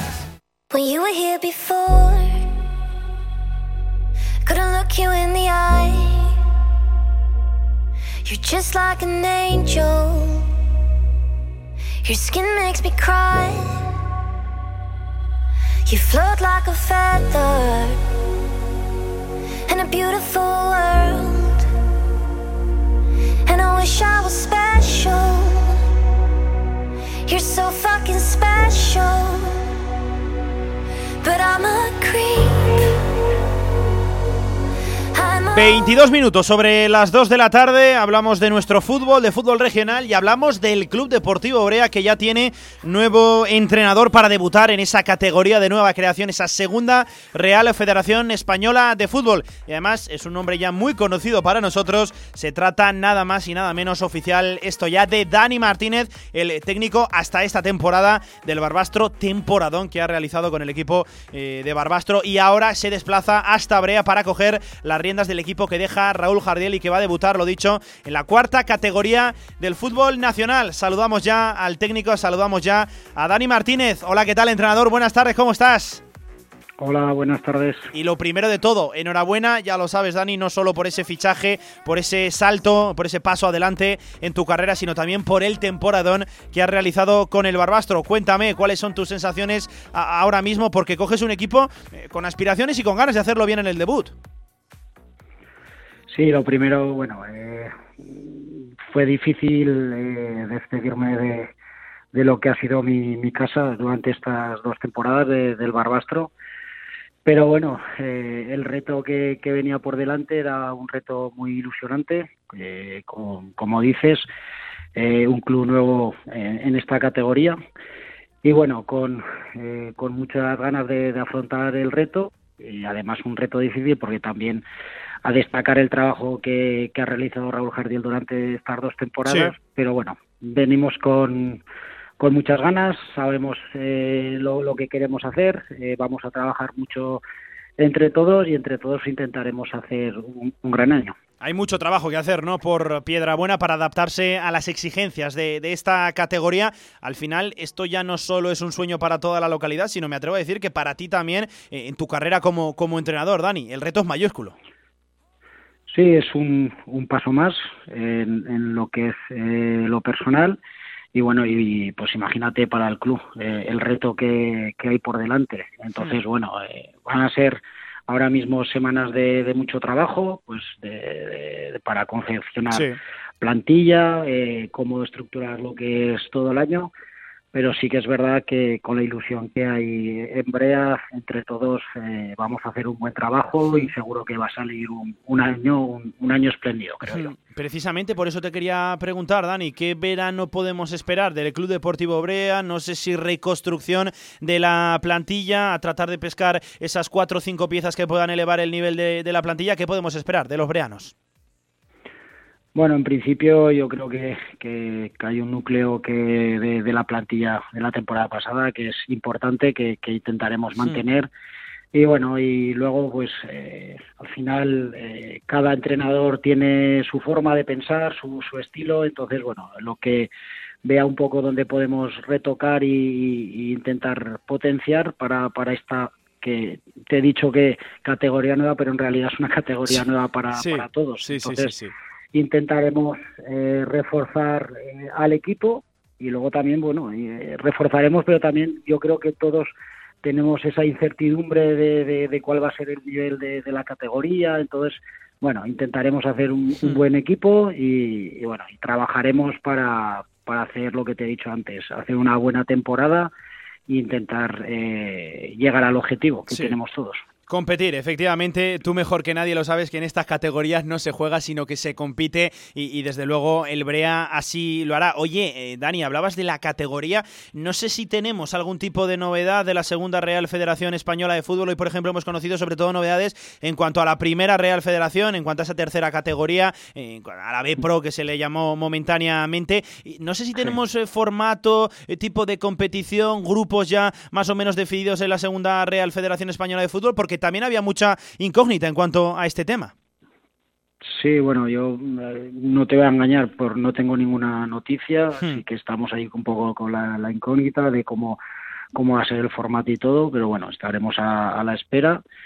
Y bueno, y una vez que, sepamos, pues eh, también tendremos un poquito más de información de lo que nos espera y a partir de ahí, pues, pues también podremos sacar nuestras conclusiones, como bien has dicho, eh, cómo podremos competir y con qué armas tendremos que ir a, la lucha. Entonces, bueno, eh, vamos a estar a la espera y a ver cómo qué, información nos pueden dar. Hay muchas dudas en torno a la segunda categoría de la Federación Española de Fútbol, pero algo que sí que está ya absolutamente claro, Dani, es que vamos a ser seis representantes aragoneses, por desgracia ninguno eh, en la primera, pero cuéntame un poquito, va a ser una temporada de muchos derbis y de echar el ojo al vecino. ¿Cómo ves el nivel del resto de tus contrincantes? Sobre todo el favoritismo, ¿no? Que a lo mejor pueden tener tanto Ebro como Igea como Tarazona por ese añito más de experiencia, o en algunos casos muchos más de, experiencia que tienen respecto a vosotros. ¿Cómo ves el panorama del fútbol aragonés en esta segunda Real Federación?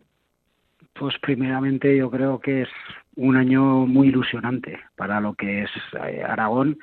También es verdad para, para los jugadores lo que es el jugador aragonés, hmm. que, haya seis equipos en, en esta categoría, que, para ellos eh, es un buen escaparate y hay muchas posibilidades de que, en todos los equipos tengamos un, un, porcentaje alto de jugadores de, de, la, de la región y bueno y en el aspecto de, de los equipos sí eh, va a haber muchos derbis que eso por una parte va a ser muy bonito eh, puede haber desplazamientos cercanos que la gente se pueda dentro de las posibilidades que tengamos por por cómo está un poco la situación por el covid pero yo creo que bueno como bien dices pues eh, hay un cierto favoritismo pues a los que ya llevan un tiempo la categoría, eh, principalmente el Ebro, pues Tarazona Egea, y luego, bueno, pues eh, estaremos con la ilusión de los que hemos recién ascendido, como Teruel, Huesca y nosotros, que pues bueno, que nos tendremos que ir adaptando a la, a la categoría e intentaremos competir para intentar llegar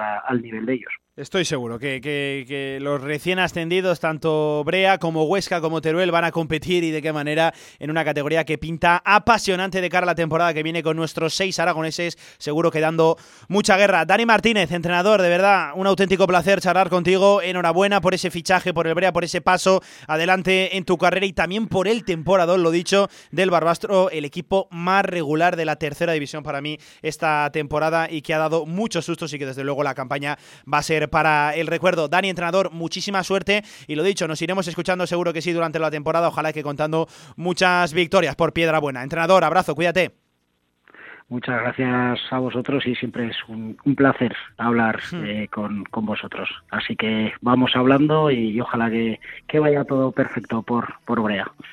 Pues estaremos muy pendientes, lo dicho, de esa segunda Real Federación Española de Fútbol. Ojo que hemos tenido hoy novedades, sobre todo en cuanto a la primera eh, Real Federación Española de Fútbol. Ya conocemos, por ejemplo, que el césped natural, de hierba natural, va a ser absolutamente obligatorio de cara a la temporada 22-23. Eso seguramente va a condicionar muchísimo, pero que muchísimo a, los equipos. También leo al compañero Rafa Maínez, el experto eh, de balón de bronce de esta categoría, aquí en nuestra casa en Radio Marca que ya se conocen los grupos que se van a efectuar en esa primera Real Federación Española de Fútbol, que va a haber diferencia entre oeste y este, no va a haber norte-sur, lo pueden consultar todo en las redes sociales, por ejemplo, leo en el grupo 1, Racing Club de Ferrol, Deportivo de La Coruña, Racing de Santander, el Celta de Vigo B, la Cultural y Deportiva Leonesa, el filial del Athletic Club de Bilbao, el Tudelano, el Calahorra, el Logroñés, el Valladolid Promesas, el Zamora, el Salamanca, el San Sebastián de los Reyes, Rayo Majadahonda, el Dux Internacional de Madrid, el Talavera, el Badajoz, el Extremadura, el Real Unión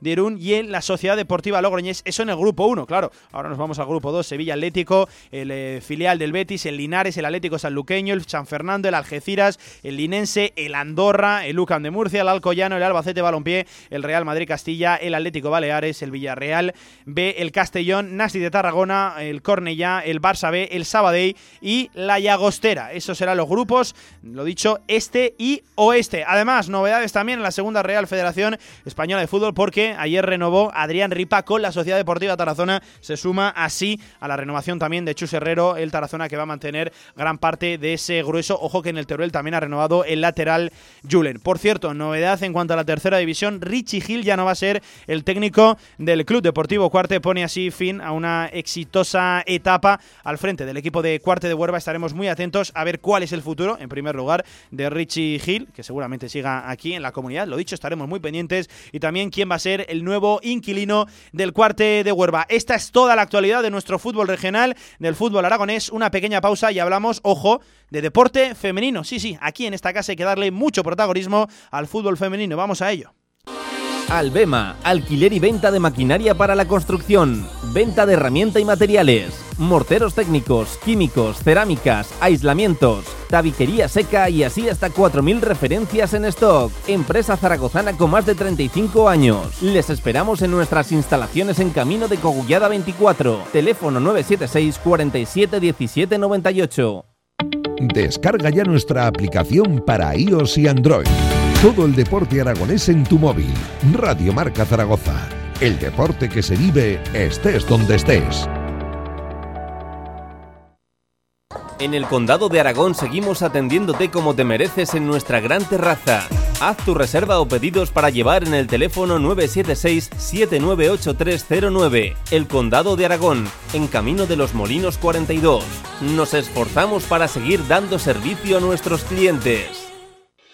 En Centro de Día Los Sitios somos especialistas en prevención y rehabilitación. Más de 25 años dedicados a la atención de enfermos de Alzheimer, Parkinson y otras demencias. Contamos con transporte adaptado para traslado, recogida y acompañamiento. Amplia experiencia con nuestros mayores nos avala.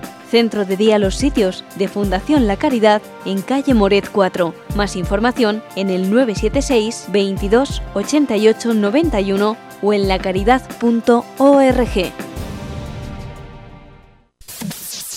2.000 metros de terraza con todas las medidas de seguridad 35 euros para un menú completo con cuatro aperitivos, fideuá de marisco, solomillo de ternera y una copa, 25 referencias de una carta con carnes y pescados a la brasa, los mejores mojitos, caipiriñas, daiquiris. ¿Dónde, dónde? En Torreluna. Miguel Servet 193.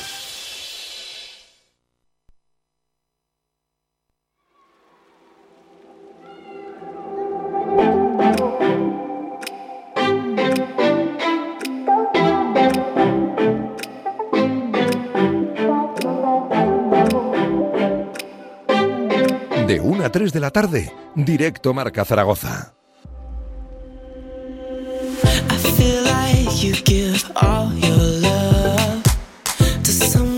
Seguimos en directo Marca Zaragoza. Hablamos ahora de fútbol femenino con la excelente noticia que recibíamos esta semana. El CSD, el Gobierno de España, pasa a considerar ahora también a la primera categoría del fútbol femenino a nivel nacional como categoría profesional. Así pues ya tenemos la cuarta categoría profesional en España, más allá de la primera y la segunda de fútbol masculino y también de la Liga Endesa. Se suma así la Liga Iberdrola, desde luego, una noticia que, a pesar de que llegue tarde, es acogida con, uno, con con un positivismo tremendo porque llega tarde, lo dicho, pero desde luego estamos de enhorabuena, por fin se hacen las cosas bien. Ojo que si hablamos de fútbol femenino en esta comunidad, ya lo saben, hay que hacerlo siempre de la mano de Zaragoza Club de Fútbol Femenino y teníamos noticia esta semana porque Nacho Bracero, el hasta ahora entrenador del equipo de esa primera plantilla, pasaba a convertirse al nuevo director deportivo del club. Eh, el propio club, el Zaragoza Club de Fútbol Femenino, lo recogía en la siguiente nota. Nacho Bracero será el nuevo director deportivo y ojo también el responsable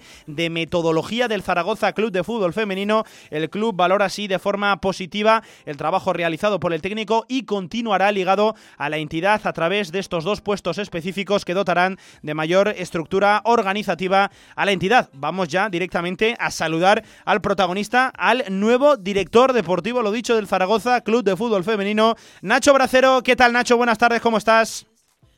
Hola, muy buenas tardes, ¿qué tal? Bueno, pues eh, responsabilidad absoluta. Vas a ser el encargado de diseñar el nuevo proyecto de cara a la temporada que viene. Nacho, cuéntame, sensaciones. Bueno, es un cambio bastante grande. Eh, pasamos del banquillo a hacerlo de otra forma como responsable de dirección deportiva y metodología del club. Entonces, bueno, sobre todo es intentar dar, dar un pequeño giro a, a la, a la estructura del, fútbol base y sobre todo también, evidentemente, el primer equipo y filial. Hmm.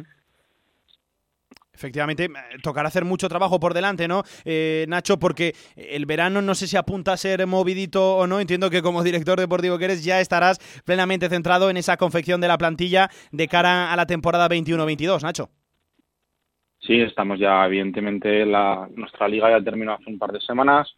Eh, y desde el momento que terminó la liga ya nos empezamos a hablar de cara a la planificación del año que viene y ya estamos trabajando de cara, de cara al próximo curso. Es un, es un reto que, que nos apasiona y evidentemente lo que queremos es conseguir el, el ansiado ascenso.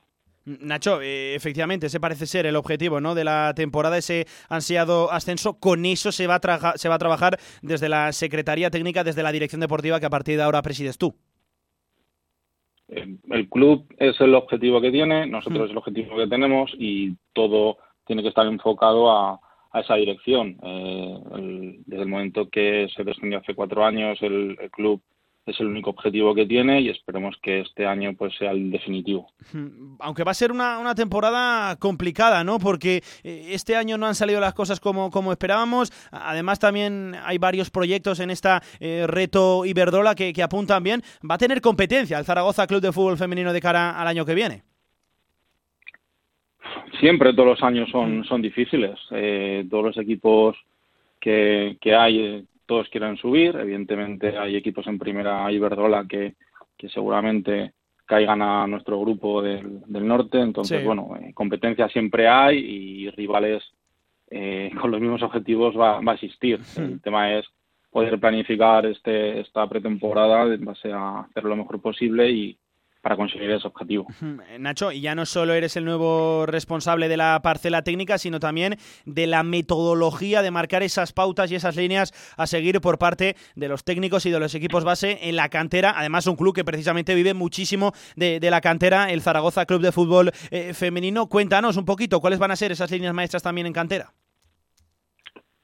La idea es dotar a los entrenadores y hmm. sobre todo a los equipos de, de una línea de trabajo que nos permita en el momento que una jugadora llega al primer equipo que, que lo haga con, con una base ya establecida por, por el club. En el momento que tú tienes la gran es decir el objetivo final va a ser pues tener la mayor número de jugadoras aragonesas posibles y, y que estén en el primer equipo. Es básicamente la idea que se tiene. Entonces es momento de empezar es momento de, de hacer esa línea de trabajo con, entrenadores y con, las jugadoras y esperemos que de aquí a unos años de resultado.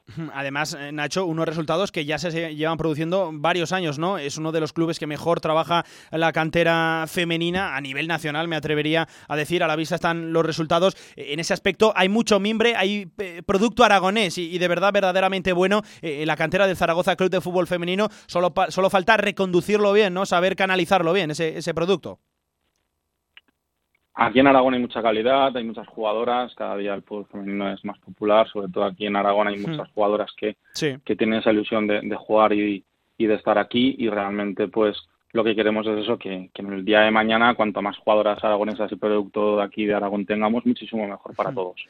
Nacho, te pregunto también como hombre de fútbol que, que, eres, también como persona muy ligada al deporte femenino, ¿cómo ha sentado la noticia que conocíamos esta semana? Noticia verdaderamente positiva que se va a considerar ya eh, categoría profesional a la Liga Iberdrola, a la máxima categoría del fútbol femenino eh, en España. Entiendo que esto es positivo eh, para la globalidad del deporte femenino, sobre todo para el fútbol femenino. Nacho, ¿cómo, cómo la valoras?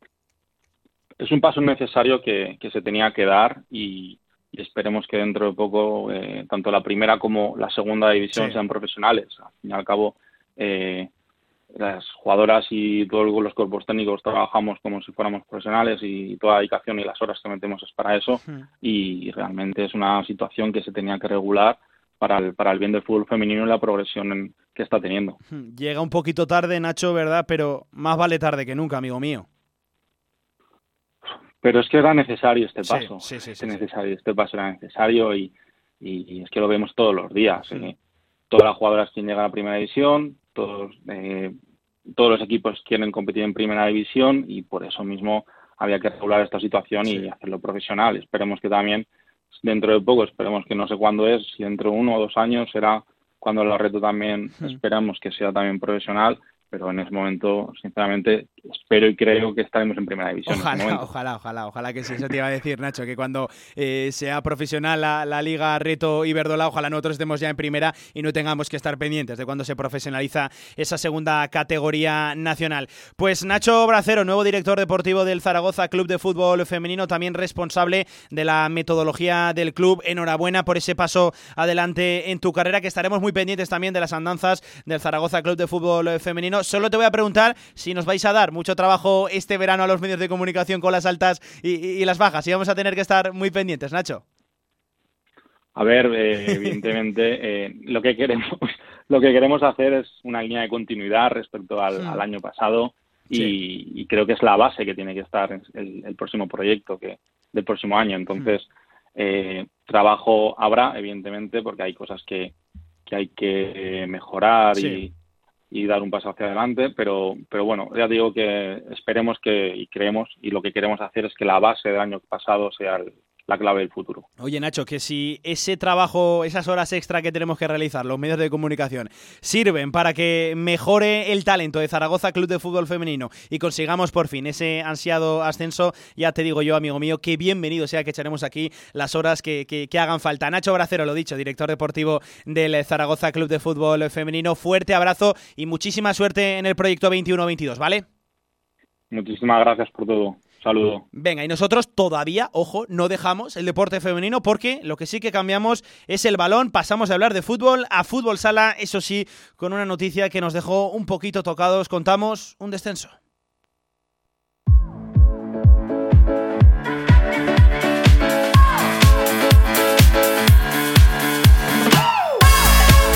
lo comentábamos la semana pasada.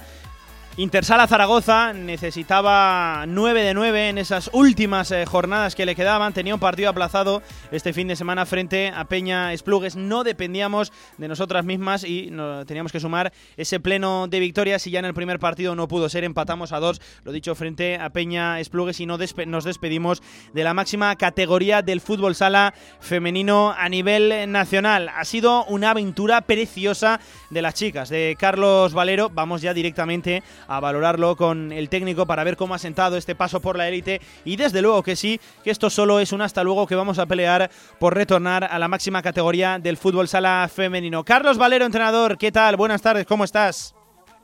Buenas tardes. Digiriendo que se ha acabado el sueño de estar en primera. Eso te iba a decir, se acabó el sueño, seguimos un poquito de luto, pero seguro que sí, amigo mío, a partir del lunes que viene, nada más que acabe la temporada, nos quedan todavía dos citas, hay que tratar de disfrutarlas, pero nada más que acabe la temporada, vamos a empezar ya a caminar, a levantarnos y a pelear por retornar, Carlos, claro que sí. Esa, es la idea. Eh, este año descendemos a primera división, pero con la idea de volver vamos, la mayor brevedad posible. Dependíamos de nosotros mismos, Carlos, y no fuimos capaces de sacar la victoria en casa frente a Peña Esplugues. Cuéntanos qué pasó empate a dos. Pues la verdad es que, a diferencia de otros partidos, no estuvimos tan finas como debíamos estar. Cada la presión era mayor, cada vez te quedaban menos balas que, que gastar. Eh, nos eh, pusieron 0-2 eh, ganando, conseguimos remontar el partido, incluso con portero jugador llegamos a empatar. Tuvimos en los últimos minutos alguna ocasión para, para haber ganado el partido, pero como les dije a las jugadoras, se llevas tantas jornadas ya al borde de que si un fallo, un fallo, un fallo, una no victoria te, te condena, pues eso pasó. Al final, eh, tanto va el cantado en la fuente que se terminó rompiendo. Efectivamente. Oye, em, también te pregunto, Carlos, hablabas de que nos hemos despertado del sueño. No sé qué valoración hacemos porque eh, si te llevan a decir esto hace año y medio que Intersala Zaragoza iba a estar jugando en la primera división, eh, en gran parte de la temporada sin público en la grada, seguramente no nos lo hubiéramos creído, pero aquí queremos volver con gente en las gradas, ¿no? De cara a las próximas temporadas hay que pelear por ello, entrenador. Hombre, eso, eso desde luego, que tenemos la intención de volver y esperemos que la pandemia se acabe ya eh, de una vez, lo de los aforos limitados en los sitios y demás, y cuando volvamos que esté la granja llena, que seguro que nos ayuda el, año que viene a ganar para subir a Primera División y el año siguiente a mantenernos en Primera División. Oye, se esperan muchos cambios en, el club este verano una vez consumado ese descenso. Se espera una reconstrucción de, la plantilla, una desbandada. Cuéntanos, ¿qué podemos esperar del periodo veraniego, de ese mercado que se abre ahora para Intersala? Pues ahora mismo eh, creo que está la directiva en ello, meditando, sí, eh, porque fuimos el mismo, bloque que subió a Primera División, prácticamente excepto dos jugadoras, ese mismo bloque que está en primera división, tenemos alguna baja ya confirmada, sobre todo alguna jugadora que por edad nos ha dicho que, que hasta que ha llegado su, su carrera, vamos a insistir, pero imagino que será difícil que, que continúen. Entonces el club lo que tiene que decidir es si seguir apoyando a este grupo o decide intentar eh, renovarlo para ver si con las nuevas con las nuevas incorporaciones pues consigues nueva ilusión y nuevas y nuevas ganas. Al final es todo lo que le pasa siempre a un a un club, a un equipo, cuando no consigues el reto deportivo que tenías, el objetivo, si continuar apostando por lo mismo o hacer cambios. Y Carlos, ¿podemos confirmar que vas a seguir al frente del banquillo zaragozano? ¿Tú repites? Yo confirmar no lo puedo confirmar. La directiva de momento eh, no me ha confirmado si sigo o no sigo, por eso hay mucha información que no puedo transmitir o que no puedo manejar porque tampoco me la han comunicado. Bueno, yo pues entiendo que el club hay una, una renovación más profunda que solo la plantilla. Sí. Y creo que a partir de ahí, eh, claro, están esperando para eh, tomar decisiones. Pues estaremos muy, muy pendientes, Carlos, que era simplemente de justicia. Os llamábamos en las buenas. Había que estar del lado de Intersala Zaragoza eh, en las malas, que por desgracia se ha consumado ese descenso. Pero estoy seguro que a partir de, mañana o cuando finalice la temporada se empezará a ver eh, con buenos ojos, primero, esta experiencia en la máxima categoría. Y desde luego que sí que hemos mejorado como club. Y pelearemos por volver, lo dicho, que aquí que nadie nos dé por muertas, que, que seguro que volvemos a la élite. Carlos Valero, que ha sido un auténtico placer charlar contigo durante toda esta temporada, que oye, que nos quedan todavía dos partidos y hay que seguir disfrutando de, la primera división del fútbol sala femenino y que estaremos muy pendientes que esto es solo un hasta luego, ¿vale, entrenador? De acuerdo, muchas gracias a vosotros por, el seguimiento toda la temporada.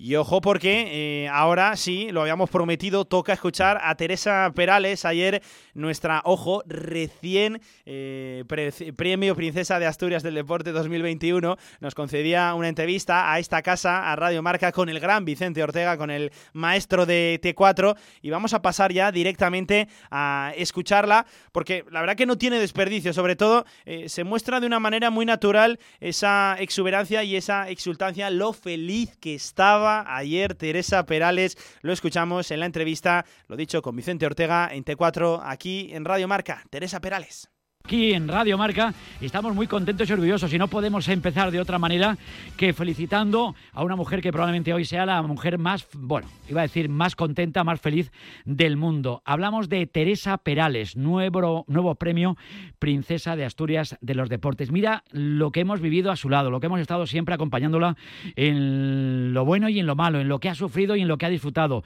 convirtiéndose, como siempre la hemos llamado, en la Michael Phelps de la natación paralímpica española. Y hoy Teresa Perales puede presumir de que es nuevo premio Princesa de Asturias de los Deportes. Y no puedo estar yo más contento que arrancar hoy T4, que arrancar Radio Marca hoy en nuestro programa con la nueva premio Princesa de Asturias de los Deportes. Teresa Perales, buenas tardes. Buenas tardes, Vicente. Qué alegría poder hablar contigo con este motivo. Premio Princesa de Asturias de los Deportes. Muchas felicidades, Teresa. Qué. Muchísimas gracias, de verdad. De verdad que además sé que lo dices de corazón que tú siempre has estado ahí a las buenas y a las maduras, a todo. Así que, ojo, muy feliz, muy feliz. Efectivamente, tienes toda la razón. Soy una de las mujeres más felices del mundo en este momento. Es para estar contento, es para estar muy orgulloso. Los que te hemos visto crecer y te hemos visto ver cómo has evolucionado en el mundo piscina. Fíjate, te cuento un detalle, siempre una pequeña anécdota. Yo me he enterado, no a través de Marca, me he enterado a través de la mamá de Pepe Borque, compañero de Radio Marca en Zaragoza, doña Esperanza, que me ha llamado por teléfono. Vicen, Vicen, Vicen, Vicen. Y digo, ¿qué pasa? ¿Qué pasa? Que acaban de decirlo, que, que Teresa Perales es premio Princesa de Asturias de los Deportes. Y no nos hemos echado a llorar los dos de casualidad. Tú sabes lo que es. Yo sé lo que supone para ti, lo que supone para los que somos tus amigos, lo que supone para el movimiento paralímpico. Esto es justo y necesario, Teresa. He llorado, he llorado mucho de felicidad, también con mi madre, muchísimo, con mi marido, que además, como yo no sabía que, que estaba entre las candidatas, pues claro, me ha pillado muy de sorpresa y, cuando me lo han comunicado, pues me ha salido escribirle a mi marido, pues ni siquiera llamar porque tenía que estar pendiente de las llamadas, pues mandarle un mensaje y decirle, Mariano, corre, deja lo que estés haciendo y vente rápido a casa. Sin decirle nada más. Es increíble. Mariano, que es para ponerle. Mariano, Mariano es maravilloso, le mando otro abrazo enorme. con Mariano ha sido el primero con el que he podido hablar, porque claro, contigo, hablar contigo, esto era imposible hoy. No, no, no. Hoy, no sé, 190 llamadas o algo así. O sea, cada vez que, que estaba con una entrevista o algo, veía al, colgar que tenía 30 llamadas más. Y esto no es de mentira, o sea, me he hecho una captura de pantalla. digo, pues esto lo tengo que recordar toda mi vida. no, es para recordarlo. ¿Y qué supone para ti, qué supone para el deporte paralímpico que una mujer como tú, que has luchado tanto por visibilizar, lógicamente, lo que es el movimiento paralímpico, consiga este premio?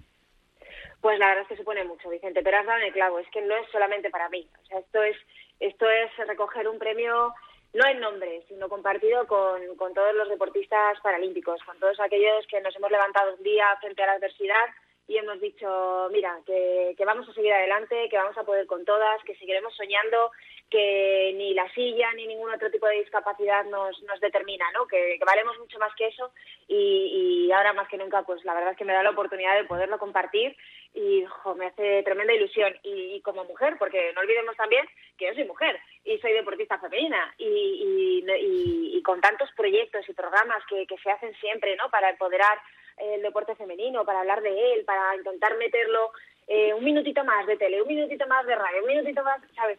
Pues ahora que estos días podamos estar hablando de esto me hace mucha ilusión.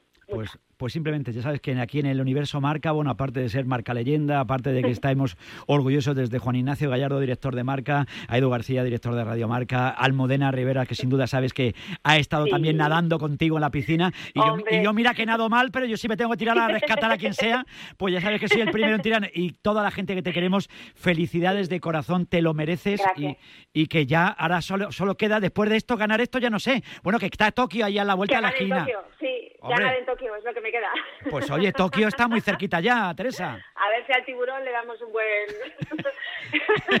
y consigo ganar las medallitas. a ver si... Bueno, ya sabes estoy ahora un poquito lesionada, pero vamos, yo creo que me, yo creo que me pondré bien, que, que llegaré en buenas condiciones y, y vamos, yo pienso dar el callo hasta el último momento y, y sea como sea. Así que esto de, tú ya sabes que yo soy buena mañana, ¿no? Lo de me suelo hacer gala de ser muy testaruda.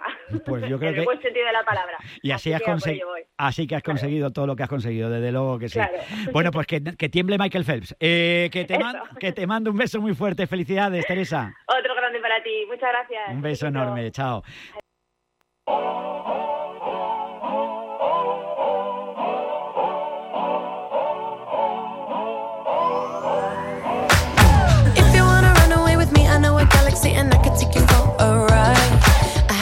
Pues eso comentaba Teresa Perales ayer en T4 en Radio Marca con Vicente Ortega. Desde luego estaba exultante y nosotros que nos alegramos por ella, por el deporte aragonés, por toda la familia de Teresa Perales que tanto y tanto han luchado por recibir este galardón que era ya prácticamente el único que le faltaba en su carrera.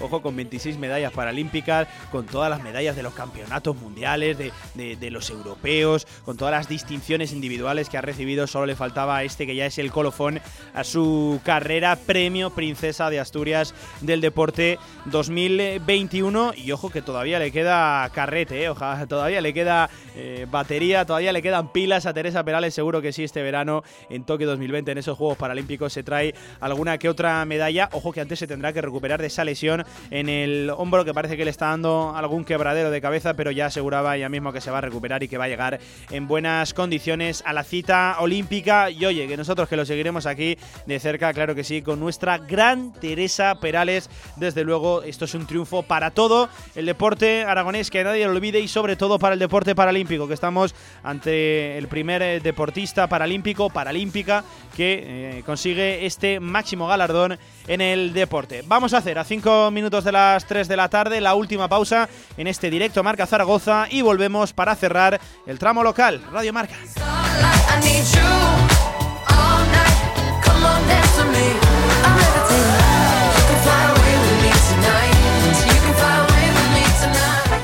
Caminar por la actualidad, saltar de la cultura a la política, entrenar tus ideas, perderle el miedo a la verdad y ganarle optimismo al día. Cada tarde, de 7 a 8, Maite Salvador te espera en La Vida en Marca. Mucho por ganar. ¿Cuántas horas al día pasan tus hijos delante de una pantalla? El 21 de junio empiezan los campus de Padel Zaragoza. Tus hijos mejorarán su salud y aprenderán valores a través del deporte. Elige entre dos modalidades, multideporte y tecnificación de pádel. Todos los días con juegos de agua. Se lo pasarán en grande. Reserva ya tu plaza en padelzaragoza.es.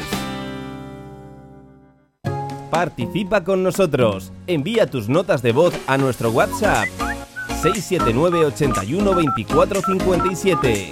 Radio Marca Zaragoza. El deporte es nuestro. Festival B Vocal de Zaragoza. Cinco increíbles conciertos de los mejores grupos a capela del país.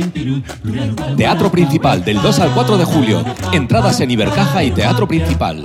Las mejores voces de España llegan a Zaragoza en el Festival B Vocal. Vívelo a capela.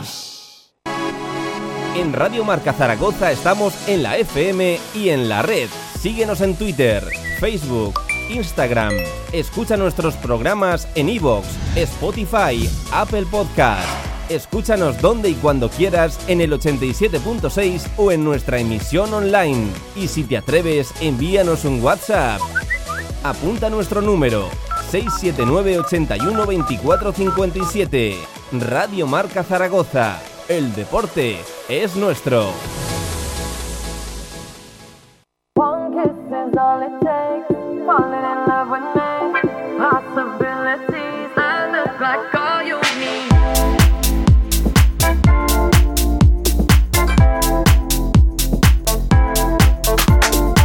A tres minutos de las 3 de la tarde vamos a ir recogiendo este directo Marca Zaragoza, este espectáculo de radio que te hemos dejado por delante. Ojo que hemos hablado y mucho del Real Zaragoza, a pesar de que no haya gran actualidad, ya lo saben, todo el mundo callado.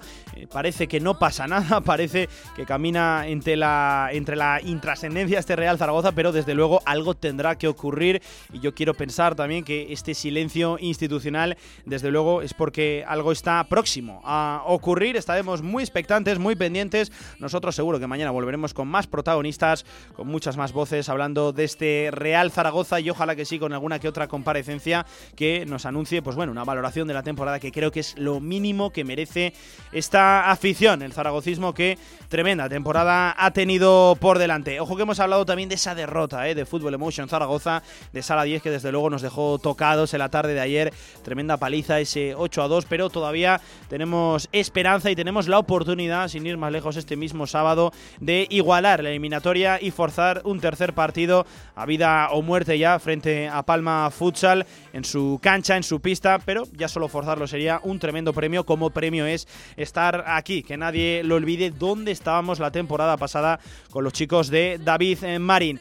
Oye, que también te hemos contado sobre todo una de las noticias del día, esa lista de deportistas paralímpicos de cara a Tokio 2020 y hemos escuchado a la gran protagonista del deporte aragonés, Teresa Perales, desde luego con una sonrisa de oreja a oreja, la que ella nos contagia, la que ella nos transmite y que continúe así que seguro que nos da alguna que otra alegría en Tokio 2020 en esos Juegos Paralímpicos de la mano también de María Delgado, ¿eh? todo el mundo atento también a nuestra nadadora que el futuro desde luego será suyo. Nosotros vamos a ir dejando ya este directo Marca Zaragoza, no sin antes recordarles que volveremos mañana mismo sitio, misma hora como siempre en Radio Marca, en la radio del deporte. A partir de ya se viene Despierta San Francisco, el programa más gamberro de esta emisión emisora con David Sánchez. Y ojo, a las 6 de la tarde, cita con la selección española de fútbol sub-21 con Luis de la Fuente y ojalá que sí también con Alejandro Francés en el 11. Adiós, fue un placer. Nos escuchamos mañana.